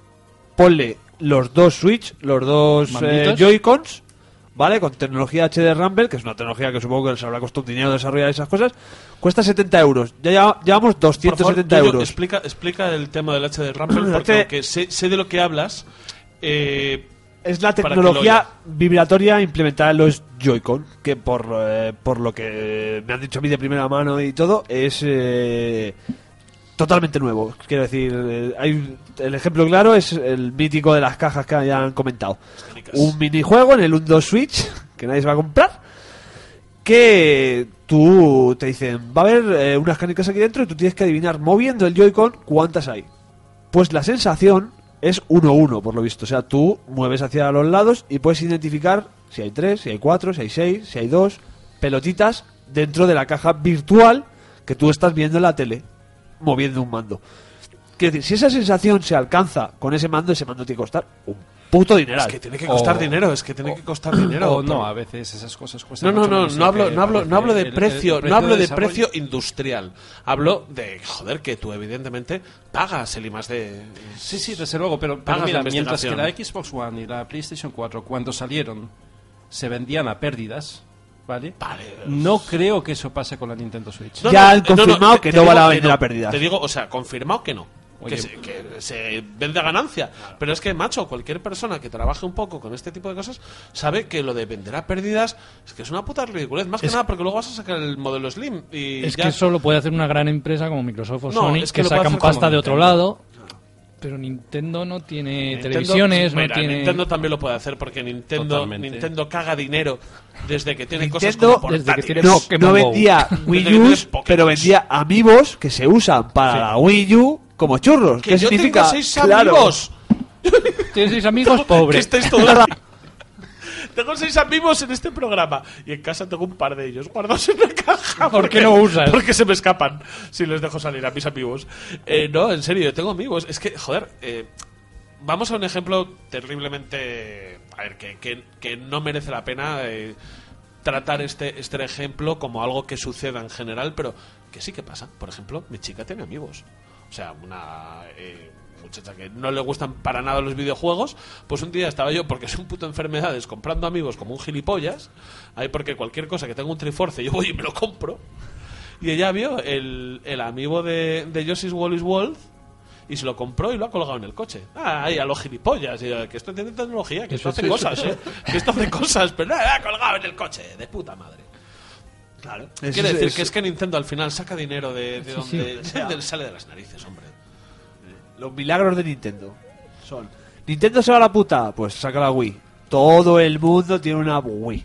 Llena de polvo, mugre en una esquina, Sí, pero sí, sí. todo el mundo tiene una Wii. Con eso ya dijeron, bueno, pues como si la cagamos tres veces seguidas. No, no, pero yo igual. siempre, yo siempre he dicho que aparte Nintendo tiene, tiene una cosa que, que es, es, es el, un arma definitiva. Dice Nintendo, el día que vaya a quebrar, cojo y me marco un Pokémon MMO y a tomar por culo y refloto la empresa de la situación en la que esté. Pero bueno, eso es otro tema. Porque vamos a hablar ahora del, del juego online. ¿Qué? ¿Qué, qué- qué os parece?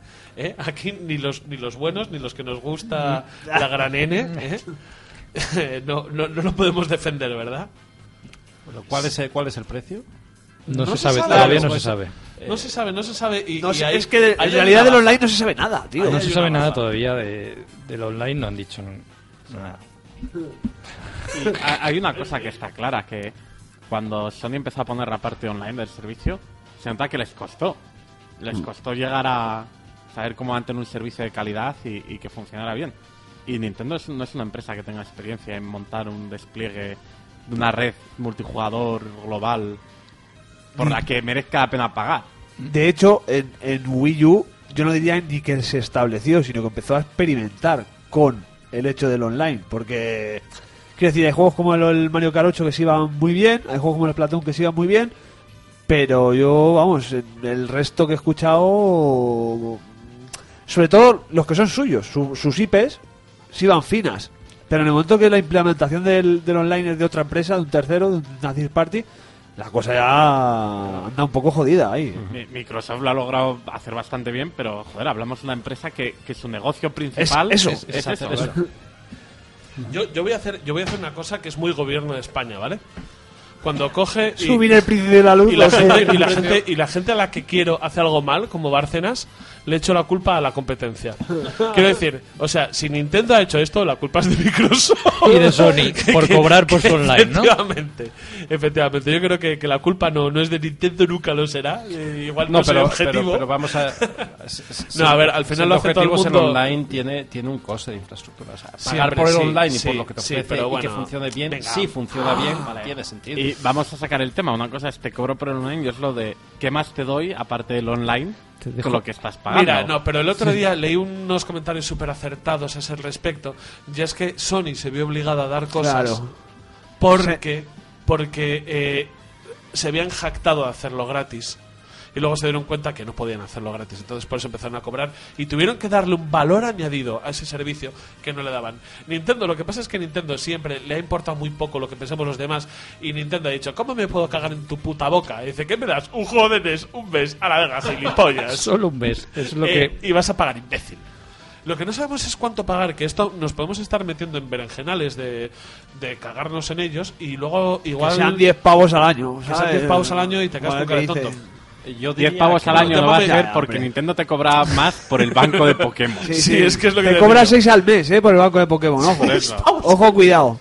Al mes. Sí, sí, sí. Y no hay otra forma de hacer Nada, converge- nada, es- converger todos los Pokémon para tenerlos en una edición. La vida, la vida moderna es no querer pagar por el Spotify, pero pagar, Pero por, pagar por el el banco Pokémon, sí. Pokémon, es que esto es, esto Pero es la, la vamos, que viendo la política de precios, no creáis que van a ser 10 pavos al año. No, no, no, la verdad es que no. Sí, no, no miréis el reloj. Ya estoy yo, ya estoy yo con la escaleta actualizada en la cabeza. Entre otras cosas, no hay descanso, por eso he ido a hacer el segundo pis. contenidos, contenidos que van a venir en la caja, porque esto ya, ya hemos empezado con la bronca de qué es lo que hay y qué es lo que no hay. A ver, hay que tener en cuenta que la verdad es que la caja de Nintendo Switch no viene mal surtida. No viene mal surtida. Puede ser, joder, puede ser muchísimo peor. ¿eh? Podría ser peor. Podría ser peor. Guía de introducción, instrucciones de seguridad en todos los idiomas. folleto en, en portugués y español. Uy, me fijé una cosa súper graciosa, tío, con los cereales en... Joder. Tal, que ponía en castellano gratis y en portugués ponía Now coste dineros.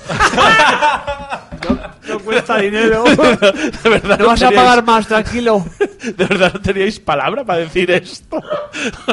O sea, había una palabra que expresase que, gratis? que, que no cuesta pasta. o sea.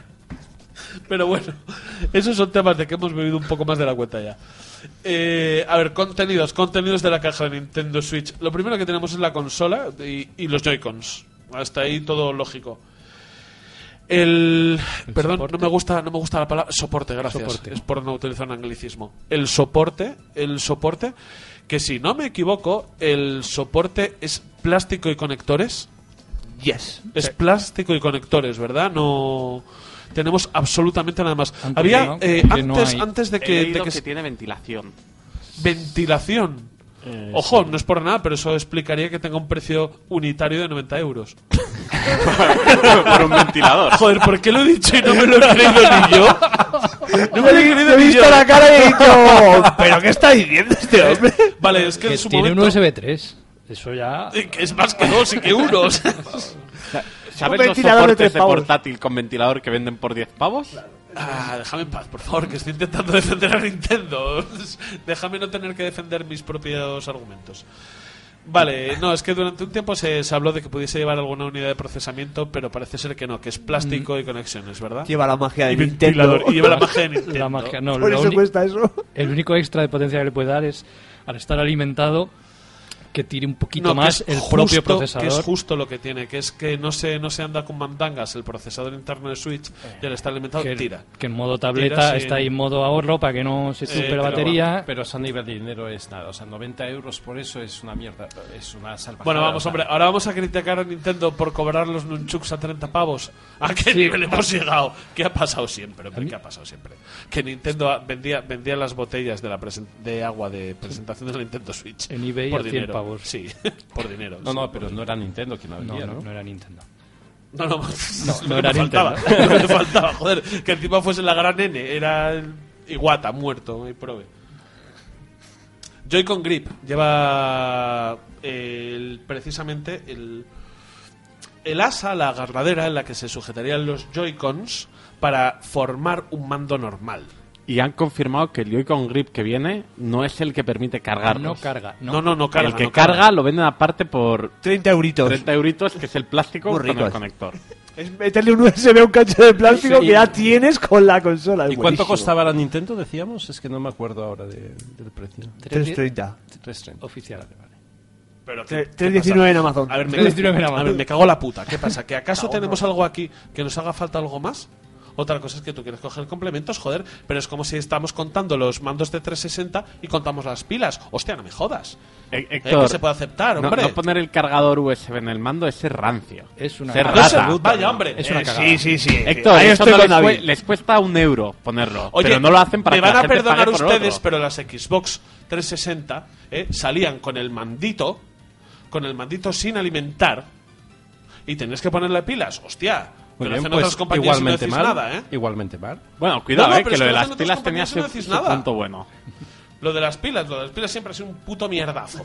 Ha sido un mierdazo. Ya, además el cacharro ese se jode, los míos se han jodido. No, lo que me hace gracia es que lo critican de, de otras. O sea, lo critican de Nintendo, pero de otras compañías da igual. No, se criticó también, ¿eh? Sí, claro, Héctor, es que Ah, lo ¿para que no puedes hacer es que algo que se criticó en su momento, ahora digas, bueno, vengas de Nintendo nuevo. lo repite, Si pero el plumero, no le critico. Perdona, claro que Switch. Claro que Switch, porque esto trae un cable HDMI. Y me voy a poner una cerveza. Ah, no. Ah, Otra silla al suelo, venga. Ah, bueno, Vamos pues a las dos. sillas en la noche. trae un cable HDMI que es muy importante tener un cable HDMI con la Nintendo Switch. HDMI de Nintendo! Un cable de calidad para poder jugar a 720 o a 900p. ¡De calidad de, Nintendo! de esos cables digitales que, que, que te hacen que se vea mejor. Absolutamente. Con ese ancho de banda, uf, Que, que sea uno Claro, yo siempre he pensado lo del, lo del el dock, ¿no? El, para conectarlo. ¿Por qué me tapa la pantalla? Quiero decir, ¿no podrían haber sido- tirado el rollo y haber hecho cuando lo encajes Que salga un la minimapa o un, algo, un- ¿no? Va, y yo. Yo- Eh, yo- que me follen, pues, venga, yo- vale. yo- Sí, no, ahí, no, ahí no, igual... perdona, te estoy ignorando. No, no, pero, pero tienes toda la Tienes razón. razón. ¿eh? No, al contrario, porque hay veces que estás en la sala que apaga Pero, pero, no sé, un poco hacer hacer como han hecho con la, la NES Mini, poner todos los cables muy cortos para hacerla al lado tuya y así la puedes utilizar de apoyo en plan de, ah, pues mira, veo el mapa ahí y me quito una mierda de la pantalla grande, como va a pasar en el de Wii U, porque eso va a pasar en el de Wii U, en el Zelda. Sí, La- el bueno, mapa vas a tener en la tableta también- seguro. También mostrar gráficos en la pantalla principal Anda, y en una coño, pantalla pues secundaria dices, al mismo dices tiempo. bien, no te, había, no te había entendido hasta ahora, pero dices bien. Eh, ya no me follan, ¿eh? No, no, no, no, no, no, pero está, está, está bien, está bien. Pues No hubiese tiene sido hacer un tabletomando de la hostia, ¿eh? Yo, Claro. No sé si hacer el tabletomando, que es lo que pretendían desde el principio, pero en Wii U va a ser así. Sí, en Wii U seguramente Wii U sea así, claro. Sí, sí. Es que yo una de las cosas que recuerdo era una consola, no sé si era Play 2 o, o cuál era, que venía con el indicador de encendido, Que era un LED tan potente que cuando jugabas que molestaba, es que era un LED que daba sombra. Eso lo han dicho del dock este también, que molesta la luz. Es que con Claro, tal de decir cosas malas de Yo lo he leído, yo lo he leído, yo lo he leído. Me molesta, es que madre Que Dios, si había opción de apagar el puto lead. Pero deja, por favor. Bueno, eso. Vale, la cuestión es que yo no he terminado. Yo no he terminado con las cosas buenas de la. Nintendo ¿Qué Switch. más trae? ¿Qué más trae? Y es que, ¿Qué entre más? otras cosas, es que os vais a reír. ¿Qué más hay en la caja? Yo no sé para qué hablo. Si os, vais, si os vais a reír, yo no sé para qué hablo. ¿Qué hay en la caja? Trae... Las cintas. Las correas. sí, sí, las, pero traen botones. A ver, decir botones. Que sí, cojones. Eh, Cojones que- también. Que sí, cojones. Son que extensores de los botones que tienen los Joy-Con. Gracias, Yoyo. Gracias, Yoyo. ¿Cómo, cómo, cómo te va traen eso? unas cintitas que tú te las atas a la muñeca y a la vez cuando lo insertas en el cuando lo insertas en el Joy-Con te permite una mejor eh, accesibilidad a los botones superiores. Digamos, digamos, el ejemplo es tú cuando quitas un Joy-Con y vas a jugar, tiene en el- la ranura donde encajas, tiene dos botones más, lo que serían un L y un R, ¿vale? Ajá. Pero están metidos para que la estructura quede bien. Eso lo que hace es encajar técnicamente un extensor de esos botones para que sobresalgan con un plástico y tú puedas pulsarlo más accesiblemente. Ha- Hablamos de un molde de plástico, ¿no? sí, Vale, producto, sí, pero producto plus en el Amazon. Lo que inventa el hombre blanco. Pero es que hay que incluirlo, hostia. no, y, y yo con esto tengo una pedrada de- desde hace tiempo que siempre los mandos me parecieron muy pequeñitos y el hecho de que metan un accesorio directamente con la consola lle- llega, confirma que hace falta un poco más de, de consistencia para agarrarlo. Pero en teoría ese, ese mandito, ese mandito va a ser para La cuestión es que esos mandos en teoría son, son confortables. Son confortables, se puede jugar bien a ellos. Hemos visto una foto que nos está pasando Miguel ahora mismo, que quiero decir, cosas más dramáticas he visto en portátiles. No, ser ¿eh? He visto cosas bastante más dramáticas en portátiles y nadie se ha quejado. Y esto debería ser para una cosa puntual, que es jugar dos sobre la misma Switch. Exacto, no eso el que iba a se decir queja yo, de eso que es no un puedes- añadido al mando. Cuando tienes el mando en el Joy-Con es la posición normal. Vale, espera, Bueno, David, David va, va a decir algo que, que es interesante y que es verdad y que me gustaría mucho que antes de que llegase esta consola a mi casa alguien me lo resolviese. Dale. Que no eres tú el que siempre se queja con la 3DS y cosas así. Es que mis manazas no puedo, No podido jugar, con esto. Yo no he podido jugar, confieso, ni a la PSP, ni a ninguna versión de DS, ni a la 3DS, ni a la DS, porque yo tengo unas manos muy grandes, tengo unas, la verdad, unas manos enormes, y me duelen mucho. Y me duelen mucho. Y vamos a hacer una comparación un poco. Si queréis hacer una comparación, siempre vais a salir perdiendo. Yo tengo un muestrario de pollas aquí bastante impresionante. Entonces siempre me han dolido mucho las manos y una de las eh, cuando juega portátiles, una de las cosas que más ganas tengo de cuando salga la Switch al mercado es que alguien con unas manos tan grandes como las mías me diga que no me va mm, a producir artrosis. Y es que es que os voy a decir más, es que yo lo tengo todo planeado. Para jugar en el baño me he comprado una mesa Para ponerle ahí el, el rollo, Y la pantalla, ¿no? y y pantalla. poner el, el Joy-Con grip. Claro. Pues ponte un enchufe USB-C de estos. Eso es lo que pretendía. Yo pretendía jugar cuando estén en situaciones que tenga que utilizar la, la capacidad portátil. Pretendía llevarme el Joy-Con Grip para no tener nunca que jugar eh, directamente sobre la pantalla, porque la gente con manos grandes es lo que nos pasa. A ver, ¿a ti el mando de la Wii U te produce artrosis?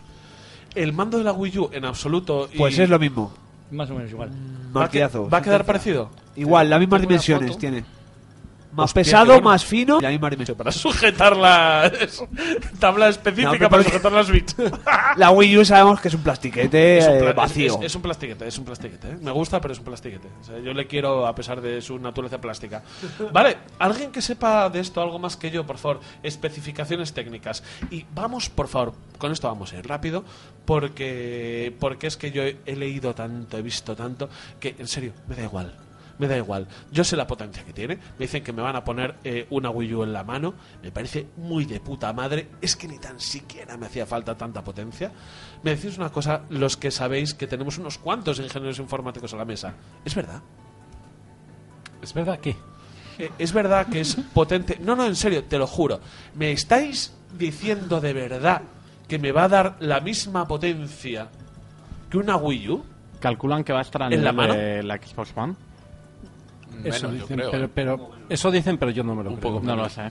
Yo hecho- lo que te voy a hablar, Héctor, es que si el Zelda, en vez de comprarlo, te lo descargas de la tienda, te come más de la mitad del disco que trae la consola. Y a mí eso me da igual. No te da igual. Eh, O sea, no, te- no, te no, no- el no te vayas por peteneras, por favor. Háblame pero, de potencia. a ver, Ay, pero- Dios mío, que he abierto una noticia de Nacho Ortiz, tío. Mira Lo, qué miedo. lo digo en el sentido de que Mira, mira, ¿Por qué os creéis que os digo que cambiéis de fuente? Joder. Que- mirar al canalla, eh. Mira, mira qué cara, mira qué cara de te estoy echando un polvo mientras ves noticias de la Switch que tiene Nacho Ortiz. Te hago el amor con la mirada. Eso es. lo que quiero decir es que vas a estar limitado si dependes de compra online. Que va a ser una consola que me Vale, voy a, voy a Sí, depender. Voy a, mira, punto uno, voy a depender de compra online. Pero voy a meter tres juegos en la Switch y ya voy a ir jodido. Pero es que cuando lleve ya tres juegos de Switch, no me va a importar. O bien comprarme los siguientes en físico, o bien meterle una tarjeta. Es que eso es un problema que no se me antoja problema. Sinceramente. A ver, a ver, yo eh, ya eh, acepta esta tarjeta de 2 teras que no se pueden comprar todavía porque se han presentado en la PAX y bla bla bla. bla. Los juegos se, van, se pueden instalar en la SD. Lo que se instala en la memoria son los complementos o parches. Eso sí se Y las instala ahí. partidas guardadas. Claro, y las partidas guardadas. Eso se, se guarda en la memoria y, y ya está. El resto, lo- el juego lo puedes instalar en la SD y jugarlo desde allí, solo que necesitas el apoyo de la memoria interna. Y, y que es una SD, que no es el disco más rápido Es del muy lento, ¿eh? Habría que mirar los tiempos de carga. Habría que mirar los tiempos de carga desde la SD comparados Es, con... es lo bueno de hablar con ingenieros Claro, que pero yo no, lo, no lo había pensado, sinceramente. Pero no había cuanto- pensado en absoluto en los tiempos de carga. ¿Me decís de verdad que la conexión, o sea, que, que, el- que la cantidad de datos que manda de la tarjeta SD a la consola puede ser un problema? Sí. Eh, sí, sí. ¿A qué nivel puede ser un problema? A es que depende, de- de- depende del juego, pero date, Molaría date saberlo cuenta- porque Oye, perdona, Mercedes Milá de hace Nintendo, estas pero- preguntas y nadie se ríe. Las hago yo y vais todos a la risita fácil de mierda. No, ¿eh? pero la risita, la, la, la, la- la risita No, date- fácil es porque no somos ingenieros de Nintendo. Sí, Quiero decir, no, no sabemos cómo, cómo está Claro, ni, por ni cómo están diseñados esos juegos, pero date cuenta de que una de las grandes mejoras de los ordenadores para juegos, para gamers eh, en los últimos años han sido los discos duros SSD. ¿vale? Eh, esto no es tan rápido como un disco duro SSD. eh, va a ser Vale, mucho para, más para lento, gente ¿no? que sabemos más bien poco de, de- de técnica como yo, estamos hablando de cuál sería la diferencia de tasa de transferencia de datos entre un disco duro SSD y una tarjeta SD dentro de la propia de la propia consola. Te lo voy a explicar. A la hora de cargar mapas, Sí. Eh, puede que sea más rápido un disco mecánico. Porque una SD es muy rápido para acceder a un dato suelto pequeño, Sí. pero para mover mucho dato en general, que pueden ser un giga de texturas y demás Sí, de por ejemplo. Te puede llevar segundos. Pero luego, al fin y al cabo, depende del diseño del juego. Para esa arquitectura, eh, Ya, y pero por ejemplo, diseñado, eso, eso- no eso tiene me- por qué ser un problema. Ya, pero eso que me dices ya no me gusta, porque ya en el momento en el que empezamos a hablar de que necesitamos particularidades para diseñar para Nintendo, empieza siempre el problema de los multiplataforma Ah. y de los... Eh, es, es que estamos hablando de una consola que tiene menos espacio de disco que mi móvil, tiene la mitad. Y me enseñas el móvil así para dejármelo Para claro. saberlo. No lo habéis visto, no lo habéis visto, pero me No, pero ¿eh? no, no sé qué juego vi el otro día. O sea, se habla mucho ahora con la Nintendo Switch de, de que de la apertura de Nintendo a hacer parties, ¿no? El, el Skyrim y todo esto, ¿no? Pero qué juego vi el Vamos, otro día. vamos, vamos a hablar de esto eh, justo después. Vale. ¿Vale? Vamos, vamos a pasar de noticia, vamos a pasar de noticia porque yo creo que, que lo que tenemos, lo que tenemos ya sobre la mesa de Nintendo Switch está bien. Pero vamos, vamos a lo importante, que es los juegos. y lo que nos da un poco más de miedo a todos. Yo voy a empezar con una reflexión bastante importante. Los que somos jugadores activos de, de Nintendo y de Wii U, quizá tenemos muy pocos motivos para comprarnos una Switch, porque más que nada hasta noviembre que salga el Mario, no vamos a tener ningún título que no podamos adquirir de otra manera. Quiero decir, vamos a tener el Breath of the Wild, que lo podría estar disfrutando en perfectamente en Que Wii yo U. creo es uno de los Vamos a tener Mario Kart. 8, que ya lo estoy disfrutando en Wii U. Eh, vamos a tener una serie de indies que ya han salido, o no, no, bueno, que saldrán al mismo tiempo para PC, o que ya han salido para PC, que ya estoy disfrutando. ¿Qué motivo tendría yo para comprarme una Wii U? Jugar al Mario Kart 8 Deluxe, que es una revisión con ciertas mejoras, cagando. Ya me lo has vendido. Ya- yo, yo ya no quito ninguna reserva. ¿Por qué te crees que la tengo yo reservada? El, Pues el por tema, eso. el tema hacer caca y jugar es lo que nos puede ganar a todos. Pero el Mario Kart, ¿cuándo sale? 28 de abril. Bueno. Un mes, Breath of the Wild. Te lo pules, Mario Kart 8. Perfecto. O sea. Hay tiempos. Genial. Hay tiempos para... Y luego, yo qué sé, justo después sale ARMS, que a mí ARMS es una propuesta que me, me da el gustico. ¿Sabes? Eso del, del boxeo estratégico loco futurista con gente con tupés azules y tal. A mí ARMS me da absolutamente igual. ¿Te puedes creer que ¡Me, a ar- mí- me la suda! a mí ARMS lo he visto y he dicho... "Ah". Pues a mí sí me ha, me ha llamado, tío. Divertido. ¿sabes? Divertido. Sí. Pues a mí me ha llamado muchísimo más la atención, que sale en marzo, Sni- eh, Sniper Clips. El- este pequeño juego de puzzle eh, colaborativo, de ir haciendo formas, me ha parecido muchísimo más interesante. Sí, lo, lo tiene de exclusiva. Sí, no, no, claro, pero es que de hecho creo que no se puede que no se puede hacer ese juego si no es en la plataforma de la que estamos hablando, o sea, si no lo haces en Switch. ¿O me equivoco yo? No, no, no, sí, sí, sí. Es, es- quiero decir, es el paso lógico que ha tenido que hacer Nintendo. O sea, Claro. es tan bueno para mi consola que como no te lo voy a comprar para hacerlo exclusivo. Ah, no, no, perdona, es que eso es lo que estoy preguntando. O sea, que quiero decir que Nintendo lo vio y lo compró Sí, sí, sí, sí, sí. sin ser un desarrollo propio de Switch. Efectivamente. Anda, pues eso, eso es interesante. Bueno, pues seguimos con juegos que va a tener de lanzamiento, que esto es lo que al final te define una consola, y es que realmente es así. Los juegos de lanzamiento de Switch, eh, bueno, va- vamos a hacer una cosa, por no entrar en chistes fáciles, One to Switch, ya está, sabemos que existe, ¿no? Pues Punto. a mí me gusta. Sí, a mí me gusta como me gusta el Wii Sports. o Claro, sea, luego es el claro. típico que juegas, mm, les echas más Con mi horas. hijo voy a ser yo Clint Eastwood y él eh, otro con bigote. Ya, sí, pero, pero llegar y ponerte y decir, oye, ¿tienes la Switch? Sí, tengo un juego de ordeñar vacas. Pero Venga, es hombre, que en soy realidad- ¿eh? el- que esto es una realidad, que esto pasa, que esto pasa. En realidad es el stud para entrar ahí, ¿sabes? Sí. Es el, el- Ya, ¿sabes, ¿sabes el problema de One to Switch? Que no lo regalen. Eso es. Es que, es que yo no quiero pagar por esto. Es que- Precio reducido, 45 pavos. Uf, tampoco está reducido. no, sácalo a 20 pavos. Sácalo a 20 pavos y es que va. ¿Cuánto es que costaba viene. la Wii? La, La, la Wii, no lo sé. ¿Cuánto ¿La cuesta la Wii? ¿La Switch? 150 pavos. Venga, vete a por no, ahí. no, me cago en la hostia. O sea, que, que no, que no pongan el, el- la mierda de juego esa con la Switch. Que, que al final puede ser un juego tipo concepto para que la gente. Ya, entre pero el poco. problema es que no los regales. Claro, ese es El problema lo digo, siendo es un que tipo no los regales. Siendo un tipo concepto, lo suyo sería quizás rela- Por eso regalarlo. el precio, el precio cuando decía bueno, quizá con la, con la Switch ya como viene en la caja lo tienes todo, ¿no? Pero cuando decía que el precio había que añadirle cosas, es que te aporta mucho menos, mucho menos que, que las otras consolas que, A ver, que, has- que puedas Vamos, comprar voy a, en su voy, a momento darte, voy, a darte, voy a darte una concesión. Yo reconozco que con 330 pavos. No, es que no tengo que reconocer nada, es que es la pura realidad. Con 330 pavos gastados en Nintendo en lanzamiento, no te has llevado nada. Porque ni te has llevado juegos, ni te has llevado. Vale, sí, eso es verdad, pero. Es que yo siempre he dicho que estamos hablando de 400 pavos.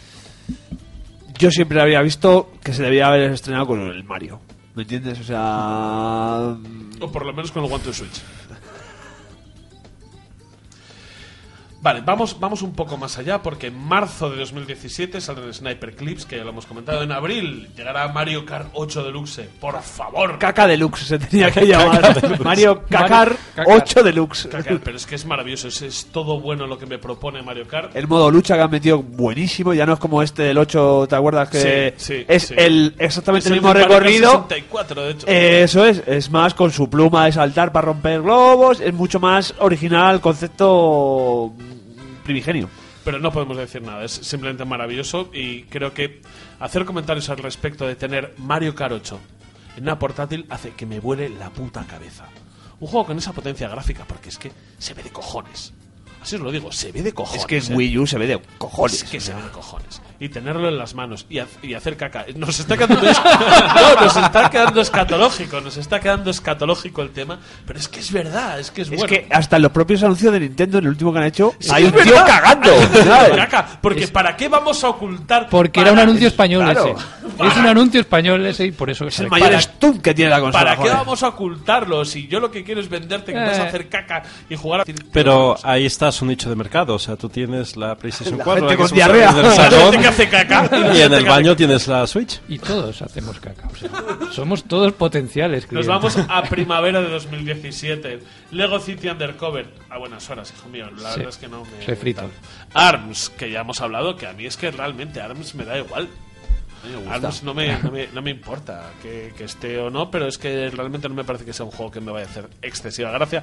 Pero sin embargo, lo que sí está aquí es Rhyme, que al parecer sabe Nintendo mejor cuándo va a salir Rhyme que la propia gente de Tequila. Yo ahí te- A tope, a tope. O sea, Ah, ah, ah, ah, bueno, En si mayo, Eh, perdona. Si Nintendo lo dice, para mí sabe. no, tiene que, hacerles, tiene que hacerle el port porque esto ha sido como un poco en plan de. Uh, nos ha pillado ahora. Uh, ¿Qué pasa aquí? ¿Va a salir esta consola? No va a- Niño, hazme esto. Ay, cuánto tendríamos que hablar de Rhyme si el podcast durase cuatro horas. Verano 2017, Splatoon, que ya lo sabemos. Dos. Dos. Dos. Otoño 2017, The Elder Scrolls 5 Skyrim, que igual es un juego que no suena. Que igual no lo tengo Pero ya. ni puta idea, ¿eh? No, no, no me suena. Yo, yo, me- yo- joder, yo me acuerdo de Oblivion, tío, pero de, ese no sé yo, pues.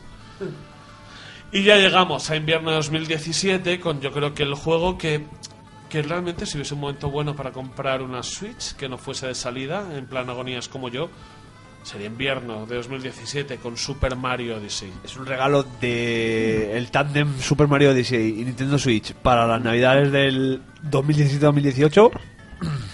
A mí me La- parece el puto regalo estrella, o sea. me parece que, que Nintendo va a volver a, a hacer dinero frotándose. O sea, tú frotas Nintendo con Nintendo y, sa- y- y salen coins ahí. Estoy desconectado. ¿Cómo es el Odyssey que, que tiene? El, el Odyssey tiene una novedad muy importante en el mundo de Mario, es que utilizas la gorra y la lanzas. y tal, súper Y te lo he explicado sirve todo. como plataforma móvil, por así decirlo. Sí, Sí, es verdad. Y lanzas y puedes eh, saltar sobre ella. Pero aparte, el, quizá lo, lo más interesante, lo más importante de, de Odyssey es que eh, te lo vuelven a plantear con una estructura, según tengo entendido, muy parecida a Nintendo, perdón, a Mario 64.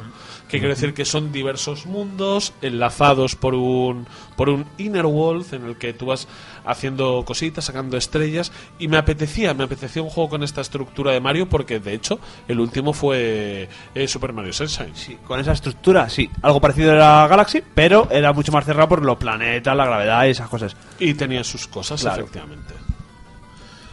Pues yo creo que con esto que con esto nos ha quedado nos ha quedado visto para sentencia el catálogo de Switch. Entonces, ¿que ¿te la compras o no? Pues yo a mí, yo como, como llevo la voz cantante, yo sí. Y es que, es más, no es que no, es que no me la vaya a comprar, es que voy a decir que se la compren estos. o sea, que no me la compras, te la compras tú ahora, gilipollas. Yo se la pediría a Papá Noel. Tú se la pedirás a Papá Noel. Claro, porque gana invierno. Claro. Como tu apellido. Pues- No, pero si, si Papá Noel la compró en Amazon, seguramente te llegue ayer. Ah, pues mejor. Teníamos, tenemos un par de noticias más que vamos a mencionar de manera súper rápida y sin música de fondo. que es Rhyme en mayo multiplataforma. Sí. Sí, Ya está. No, sí, claro. Vale, ya lo Era sabemos. exclusivo de PlayStation, unos litigios, uno, unas cosas de empresas, estas cosas que pasan. Y, y es una buena noticia que salga para todo el mundo. Quiero decir que puedan jugar en One, en PC, en Play 4 y hasta en Switch. Desde luego, bueno, Es un juego español, es un juego español patrio aquí de San Sebastián de los Reyes, que están ahí los chicos de Tequila Works. Y es muy bonito. Y tengo muchi- a ver, sinceramente tengo muchísimas ganas, se lo voy a decir a Tequila Works en un mail, tengo muchas ganas de hacer caca y jugar a vuestras cosas. La próxima vez que haga caca se lo dedicaré a Tequila Me Works. gusta, me gusta vuestro, vuestro ambiente Me mediterráneo mientras hago caca. Me encantaría decirle, me gustan vuestras mierdas, tío. Es que es, que es el, es el momento de decirlo. Y eh, la Nintendo NES Mini ya es casi una Raspberry hackeada, ya puedes cargar tus propias ROMs. Confirmadísimo. Y tú puedes poner el tutorial en YouTube como los latinoamericanos. Tú lo has puesto, ¿no? Hola, bienvenidos a este tutorial. Sí, es, muy gracioso. Yo tengo, ¿cuántos juegos? No sé, muchísimos juegos. Se cancela, se cancela Scalebound. Uno de los, eh, de los juegos que Platinum tenía intención de colocar en Xbox One, que a todos nos la ponía un, unos Mordillona por lo menos. Sí, Un po- un poquito. y va a ser que no. Sí, eh, pues eso, no sé. Para mí era la razón para comprarme una One y ahora mismo no tengo razón para comprarme una One. Rafa, Movistar va a emitir. eh, cu- cuéntame cosas. Sí, eh, Movistar ha decidido abrir un canal para los eSports y además va a patrocinar un equipo. Quiero decir, me parece un movimiento bas- bastante interesante por ser. Eh, es algo que ha salido no solo en los medios especializados de videojuegos, sino que en medios más generales. Y yo creo que es un paso importante para la industria del videojuego. Hay que decir que creo que no es, el primera, no es la primera vez que hacen algo parecido, porque Vodafone ya sacó un programa. Si no recuerdo mal, creo que fue Vodafone que hizo un equipo, o la MTV, eso es patrocinado por Vodafone. Y ya sacó un- una especie de reality, ¿no? Donde juntaban gente para jugar y tal, les mandaban gente. Y, y bueno, eh, yo creo que es un paso importante para el mundo del videojuego. Que, que hay grandes empresas que no tienen nada que ver, se lo empiezan a tomar un poco más en serio. Pues sí, porque es un mercado bastante emergente por lo que por lo que se, ve. Quiero decir, nosotros somos otra generación y a nosotros esto nos puede pillar un poco descolocados en plan de, bueno, los eSports, los... eh, pero la, la generación justo de ahora que tiene 15, 16 años, eso es su entretenimiento, es su entretenimiento base. O sea, puede ver a la... perdón. A sus héroes, ¿no? A esos chicos, los toman como referencias, un poco lo- como los youtubers, en plan, ¿qué quieres ser youtuber? ¿Por qué quieres ser? Eh, atleta eSports, que es un poco cachondeo. A mí el nombre me resulta un poco curioso. A mí me resulta súper, súper oxímoron, ¿sabes? No puedes meter atleta con eSport, quiero decir, no. Atleta es Usain Bolt, que es un negro que mide 1,90 y pesa 70 kilos y corre muy, muy, muy rápido. Un tío que pesa 200 kilos y juega al LOL mm, regular. El atleta regular, pero bueno. Tiene el dedo más hábil de- del planeta. posiblemente. en muchas cosas. La muñeca también la puede tener muy hábil. Has explicado muy bien cómo, cómo me siento yo, ¿no? Si, si esto de los eSports, eh, no con lo de la muñeca más hábil. Eh, si esto de Por, los... el, por el ratón, por el ratón. Por el Sí. ratón, por el ratón. Si esto de los eSports me hubiera pillado Yo 20 os- o 30 años más joven, ¿vale? 20 o 30 años más joven, no, me hubiera emocionado mucho, pero ahora me da un poco de pereza, ¿eh? Sí, es que es eso.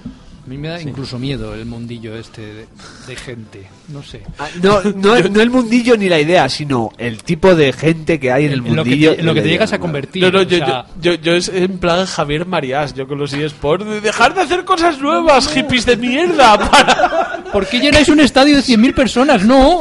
Estoy muy mayor, no entiendo lo que pasa, hippies de mierda. O sea, eso es un poco mi rollo con los eSports. Pero bueno, y vamos con la última, con la última, con la, con- con la última noticia antes de pasar al, an- al analisito. Analisito, No que podemos- es- no podemos saltar, Speedrun de los análisis. efectivamente, que es Pues el esto- maratón solidario eso va. Games Done Quick. Awesome Games Don't Quick, que son eh, juegos chulos a toda Awesome polla. Games Done- Así son. En español sería videojuegos a calzón ca- sacao. Pues ¿Y esto qué es? ¿Y esto qué es? Esto es una empresa de Estados Unidos que hacen dos eventos al año fijo, en enero y en verano. Y este año, pues eso, se ha hecho la semana de enero y por primera vez han recaudado 2.200.000 dólares. ¿Dos millones de dólares por, por qué en particular? ¿Por qué? hacer qué? Por jugar a juegos a toda polla. A toda polla. Lo ponen en Switch, la gente hace donaciones y hay como retos. Lo ponen en Twitch. en Twitch, perdón.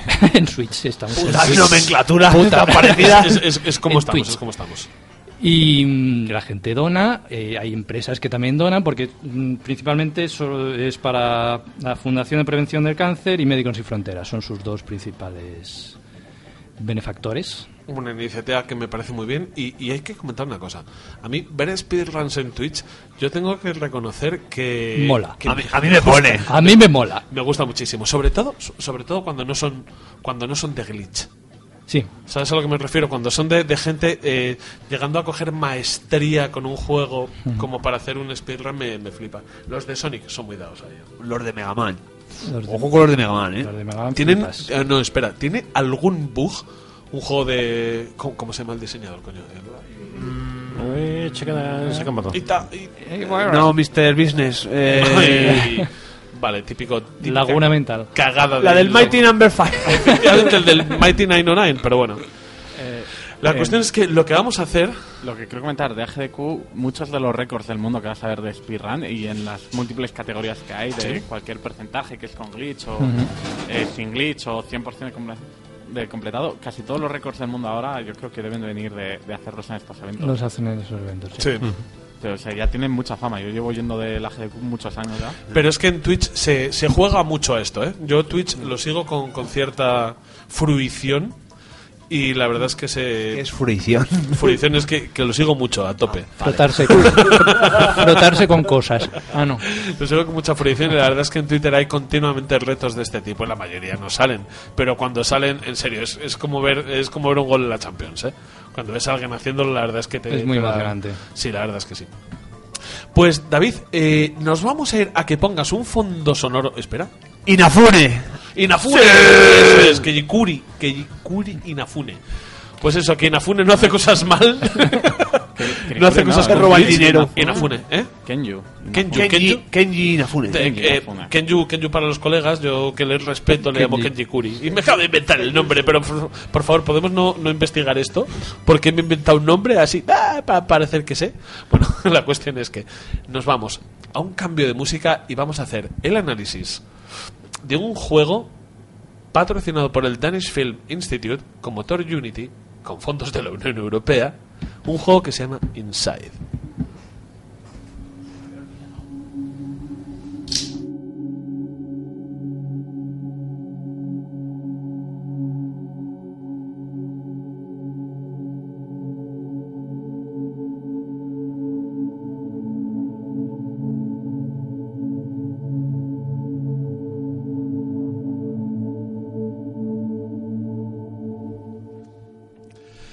Me gustaría mucho, y me gustaría mucho eh, tener más tiempo para explicaros cuáles son los criterios que hemos acordado dentro de Downgrade para valorar, valorar los títulos que traemos a la, a la palestra.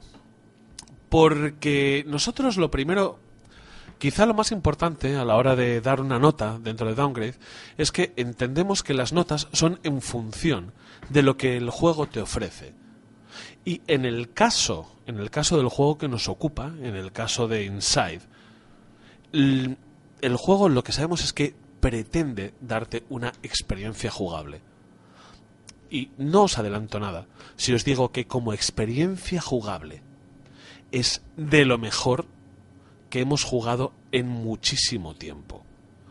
Inside es un juego cuya belleza es indubitable, pero no belleza, no belleza no porque sea bonito, sino porque es capaz de que todos los conceptos que maneja es capaz de traerlos de una manera increíblemente ¿cómo, cómo, cómo os lo diría yo? César, échame un cable mientras pongo la ficha técnica del juego.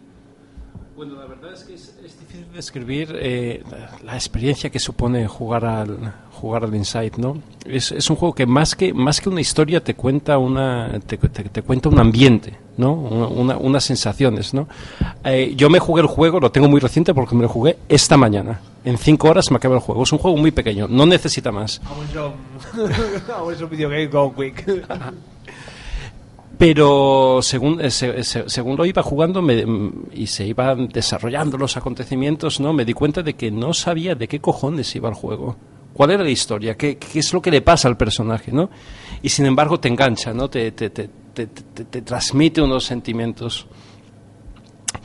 Eh, por otra parte, Héctor dijo an- antes que, que, que este juego está hecho con fondos de, de la Unión Europea, ¿cierto? Vale, Está hecho con mi dinero. Está hecho con nuestros dineros. Y eso lo ¡La notaba, lo notaba durante el juego. ¿eh? Podría saber el enlace, que es que yo soy torpe y no soy capaz. La cuestión es que el quizá de, dentro de lo más bonito que te puedes encontrar en Inside es el, el plano evocativo. Y a lo que me refiero es que tiene una categoría muy difícil de ver. ¿Sí? Pues yo no soy capaz, hijo. Tiene una categoría muy difícil de ver y es que Inside es un juego cuya, cuya capacidad emotiva, cuya capacidad para eh, generar sentimientos en ti es muy, muy alta. Entonces eso es en la base en la que nosotros lo estamos juzgando. Es en la capacidad que tiene este juego para hacer que sientas cosas. Ya sé que esto puede sonar muy poco a videojuegos, a eso es a lo que me refiero. Eh, yo sé que los videojuegos normalmente, y sobre todo los que me gustan, son ser videojuegos muy rápidos, muy violentos, pero el caso de Inside es quizás un caso distinto. En, en Inside, todo lo que te plantea, todo lo que te acercas, es algo que te hace pensar y te hace sentir de una manera distinta. Pero vámonos, vámonos lo primero a la base. Eh, Inside, lo que es, es un juego de puzzles y de plataformas, ¿vale? Que quizá es una manera es una manera muy buena de, de empezar quiero decir a la hora de, de plantear un juego cuya mayor capacidad sea hacerte sentir o sea hacerte introducirte dentro de esa historia podríamos pensar que el FPS es la mejor manera, o sea, eh, la primera persona. Pero no, no, en esta ocasión lo vamos a conseguir de una manera muy sencilla. ¿Sabéis con qué? Con luz, sombra y color. Todo, todo el inside está hecho en blanco y negro, salvo el pequeño toque de color que vamos a tener con nuestro protagonista, cuya camiseta es roja. Pero no esperéis ver un rojo pasión, un rojo que mm, que te, que te llame la atención. Sin embargo, es apagado, efectivamente. Y todos los cuadros, cada vez. Una, una prueba que os puedo hacer, que os puedo plantear cuando juegues Inside, es que cada pantallazo que saquéis resulta terriblemente evocador. Todo, todo lo que hagáis en Inside os va a dar siempre una segunda lectura.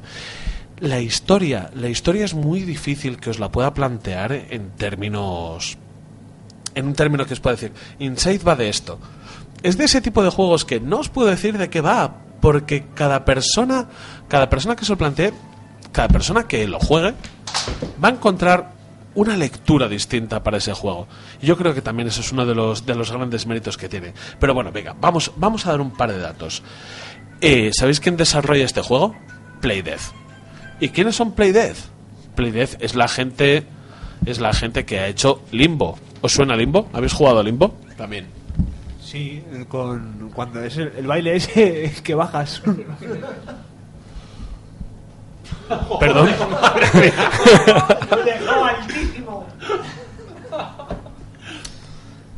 ¿Habéis jugado a Limbo, no? Otro juego muy oscuro y que juega con el blanco y el negro. Efectivamente, pero es que es de, de la misma empresa. Lo que pasa es que aquí, y es que es una de las cosas que más que más hay que resaltar, y es que Limbo, a pesar de ser un juego indie, porque no nos podemos olvidar de que es una producción pequeña, es un juego que está hecho con el motor Unity. Y eso le da fuerza, o sea, le da fuerza gráfica. Es un juego que siendo indie, ocupa más de lo que os esperabais. Y que además es muy potente. O sea, que te demuestra con, con las capturas, con los pantallazos, te demuestra eh, una fuerza en imágenes pues que, que no, es, no es para nada desdeñable. Sí, pero, pero da lo mismo. O sea, a mí no me gustaría dejar, la, dejar el mensaje de que los gráficos del juego son sensacionales, que lo son, ¿vale? Es cómo están usados. Cómo están usados para contarte una historia que yo lo he jugado esta mañana, ¿no? Y en estos momentos aún no sabría describir si alguien me pregunta cuál es la historia del juego. Es que el, el juego en sí no cuenta, no cuenta una historia. Mm, a, a ver si me explico bien. El, el juego no tiene un argumento fijo, pero una vez que lo completas de principio a final, sí que te, te puedes dar un poco cuenta de lo que ha ocurrido, o sea, de en qué se basa el juego. Aún así yo creo que termina bastante abierto, quiero decir, ahí sigue siendo muy a tu, a tu imaginación. Interpreté una cosa, interpreté una cosa al final del juego que luego cuando lo comparé con César no habíamos hablado de lo mismo. O sea, César había experimentado a lo largo del, del juego una cosa que yo no. Bueno, vamos, vamos a empezar por una cosa. El autor es Art Jensen, y creo que, que deberíamos decir su nombre. Voy a hacer, voy a hacer un- una explicación rápida del juego, ¿vale? Para que todos podamos hablar un poquito. ¿Con Es- spoiler? Eh, no, sin spoilers, sin spoilers, que creo que es importante. ¿Podríamos subir un poco, David, la música de fondo de, de este juego? La música de fondo de este juego para que se vea un poco, para entrar un poco en, en materia. Vale, Limbo eh, nos planteaba un juego en blanco y negro sobre un muchacho que estaba en el mismo, en el limbo. Entonces, cuando Playdead planteó su segunda entrega, hizo algo muy inteligente, que es volver a lo mismo, pero darle una capa más allá de profundidad. Planteó una historia completamente nueva y sobre todo lo que planteó fue un buen juego, porque hay que tener en cuenta que es un buen juego, ¿vale? Limbo, eh, perdón, eh, Inside lo que te va planteando son una serie de mecánicas a resolver con las que vas a tener que operar y vas a tener que terminar pequeños puzzles para ir pasando de uno a otro en una estructura completamente lineal. Y esto puede parecer muy sencillo, puede parecer muy simple lo que os cuento, pero Limbo, su diseño es tan perfecto, es tan precioso, que se permite hacer cosas que otros juegos no se permiten. Limbo, siendo lo fácil que es, no tiene HUD. En ningún momento, no hay ni un solo momento del juego que vais a encontrar HUD. Limbo no necesita tutorial de ningún tipo. Es que ni te explica las teclas. Eh, perdón, Inside, Inside, te estoy llamando Limbo cuando es Inside. Sí, sí, sí. Y, y es un juego que quizás su gracia es que crece de manera orgánica. Estás jugando, empiezas completa y absolutamente desamparado. Y a diferencia de otros juegos que hemos hablado de desamparo, sabes lo que tienes que hacer en cada momento porque la historia es tan potente que te impulsa a ello.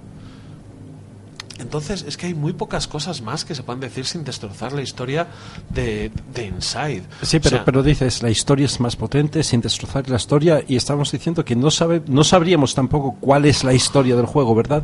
Es, es- es- sencillamente es un juego de esos que hay que jugar, ¿no? ¿no? Son cuatro horas de juego, no te va a robar más tiempo. Yo no he jugado ni, ni a Limbo ni a Inside, pero ahora que lo ha dicho Héctor, el, eh, lo de Limbo de el niño, el limbo, el niño está en el Limbo, ¿no? En Inside que está dentro de él mismo. Pues, o sea, eh, es, es una movida, quiero decir. Si no- Hay que- hay que jugarlo. jugarlo, hay que jugarlo. Hay que jugarlo. No, pero, No. pero la gracia, la gracia en cuanto al diseño y por lo eh, por el cual le podemos dar una muy buena nota cuando le demos la nota. David, ¿te acuerdas de que hay que buscar un sonido para dar las notas? Sí. Por eso. Cuando le demos la nota os daréis cuenta de que eh, quizá la, la gran gracia de Inside, lo que te llama la atención cuando juegas a Inside, es que absolutamente todo lo que hagas va a estar eh, impelido, o sea, va a estar propulsado por la propia historia. En el momento, os voy a dar un ejemplo muy sencillito, ¿vale? Eh, el primer fotograma de Inside caes por una ladera. La ladera está a la izquierda y tú caes hacia la derecha. Desde ese momento, el juego te ha indicado que tienes que avanzar hacia la derecha. Y vas a avanzar siempre hacia la derecha.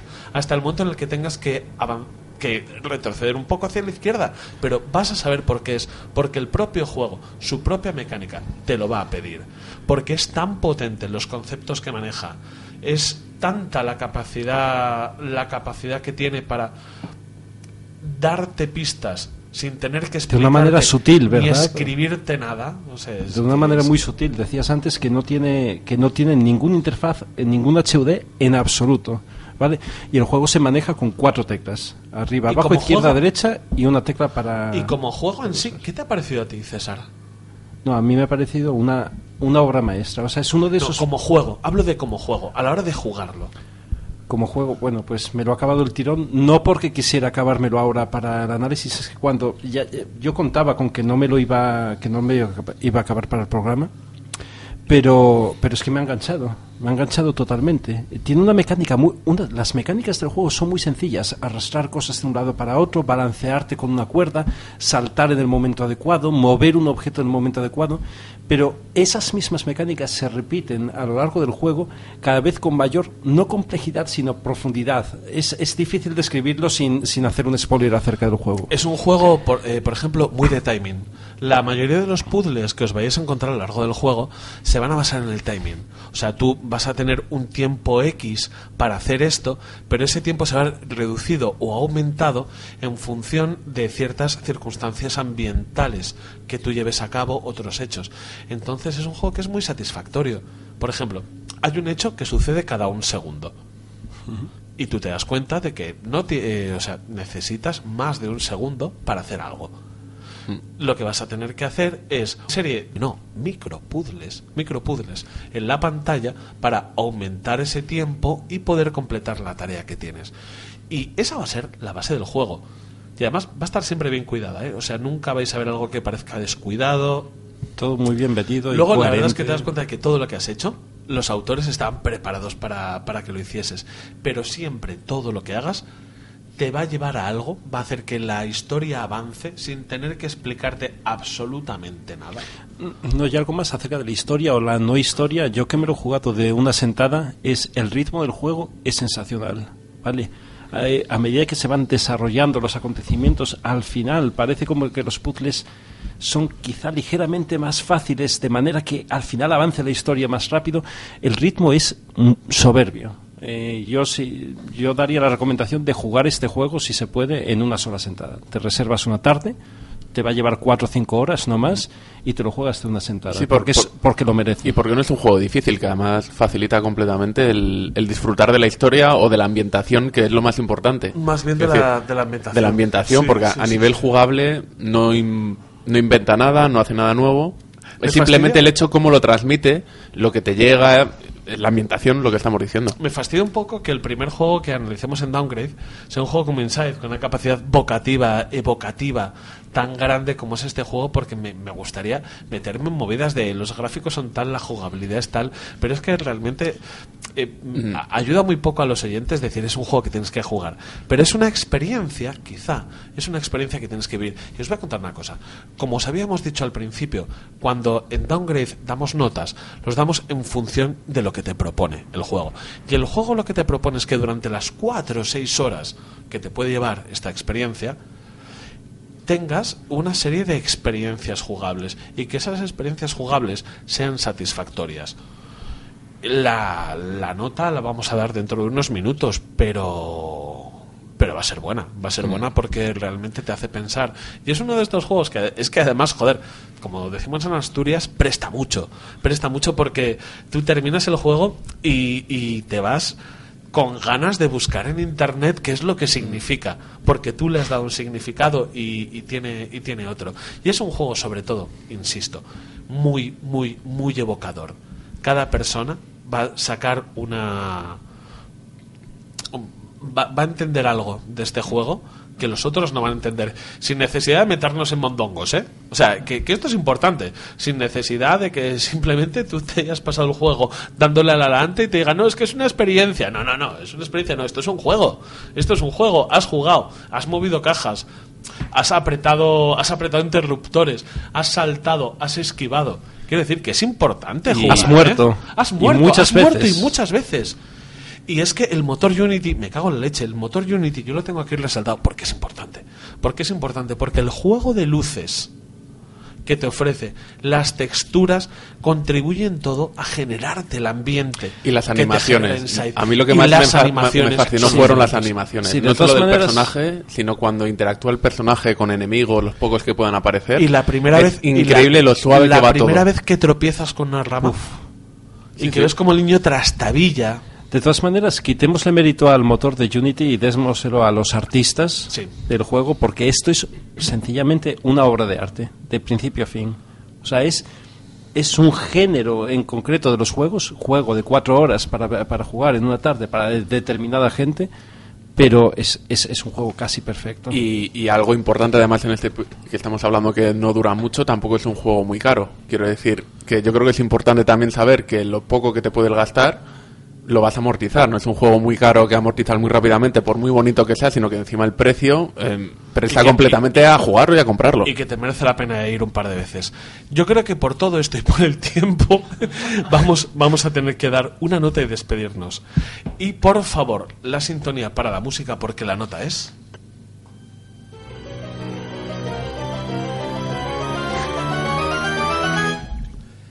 ¡Nueve! Efectivamente.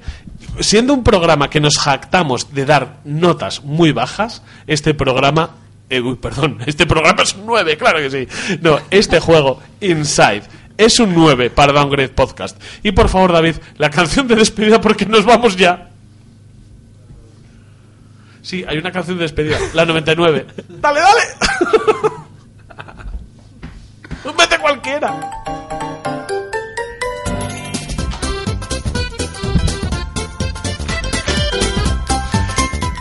Y vamos a despedirnos muy rápido porque es que se nos echa el tiempo encima. Espero que hayáis disfrutado tanto como nosotros del primer de la primera entrega de, de Downgrade. Miguel, por favor, di adiós. Venga, hasta luego, hasta el mes, mes que viene. César, por favor, di adiós. Nos vemos, nos vemos. David, di adiós. El programa que se jacta de dar bajas notas en su primer programa. vale, después de la puñalada, por favor, yo, yo, di adiós. Bueno, hey, listen, hasta el mes que viene. Y este señor que no me acuerdo cómo se llama. Un abrazo fuerte, hasta luego. Y también se despide un servidor de ustedes, Héctor Camba. Hasta la próxima. Adiós.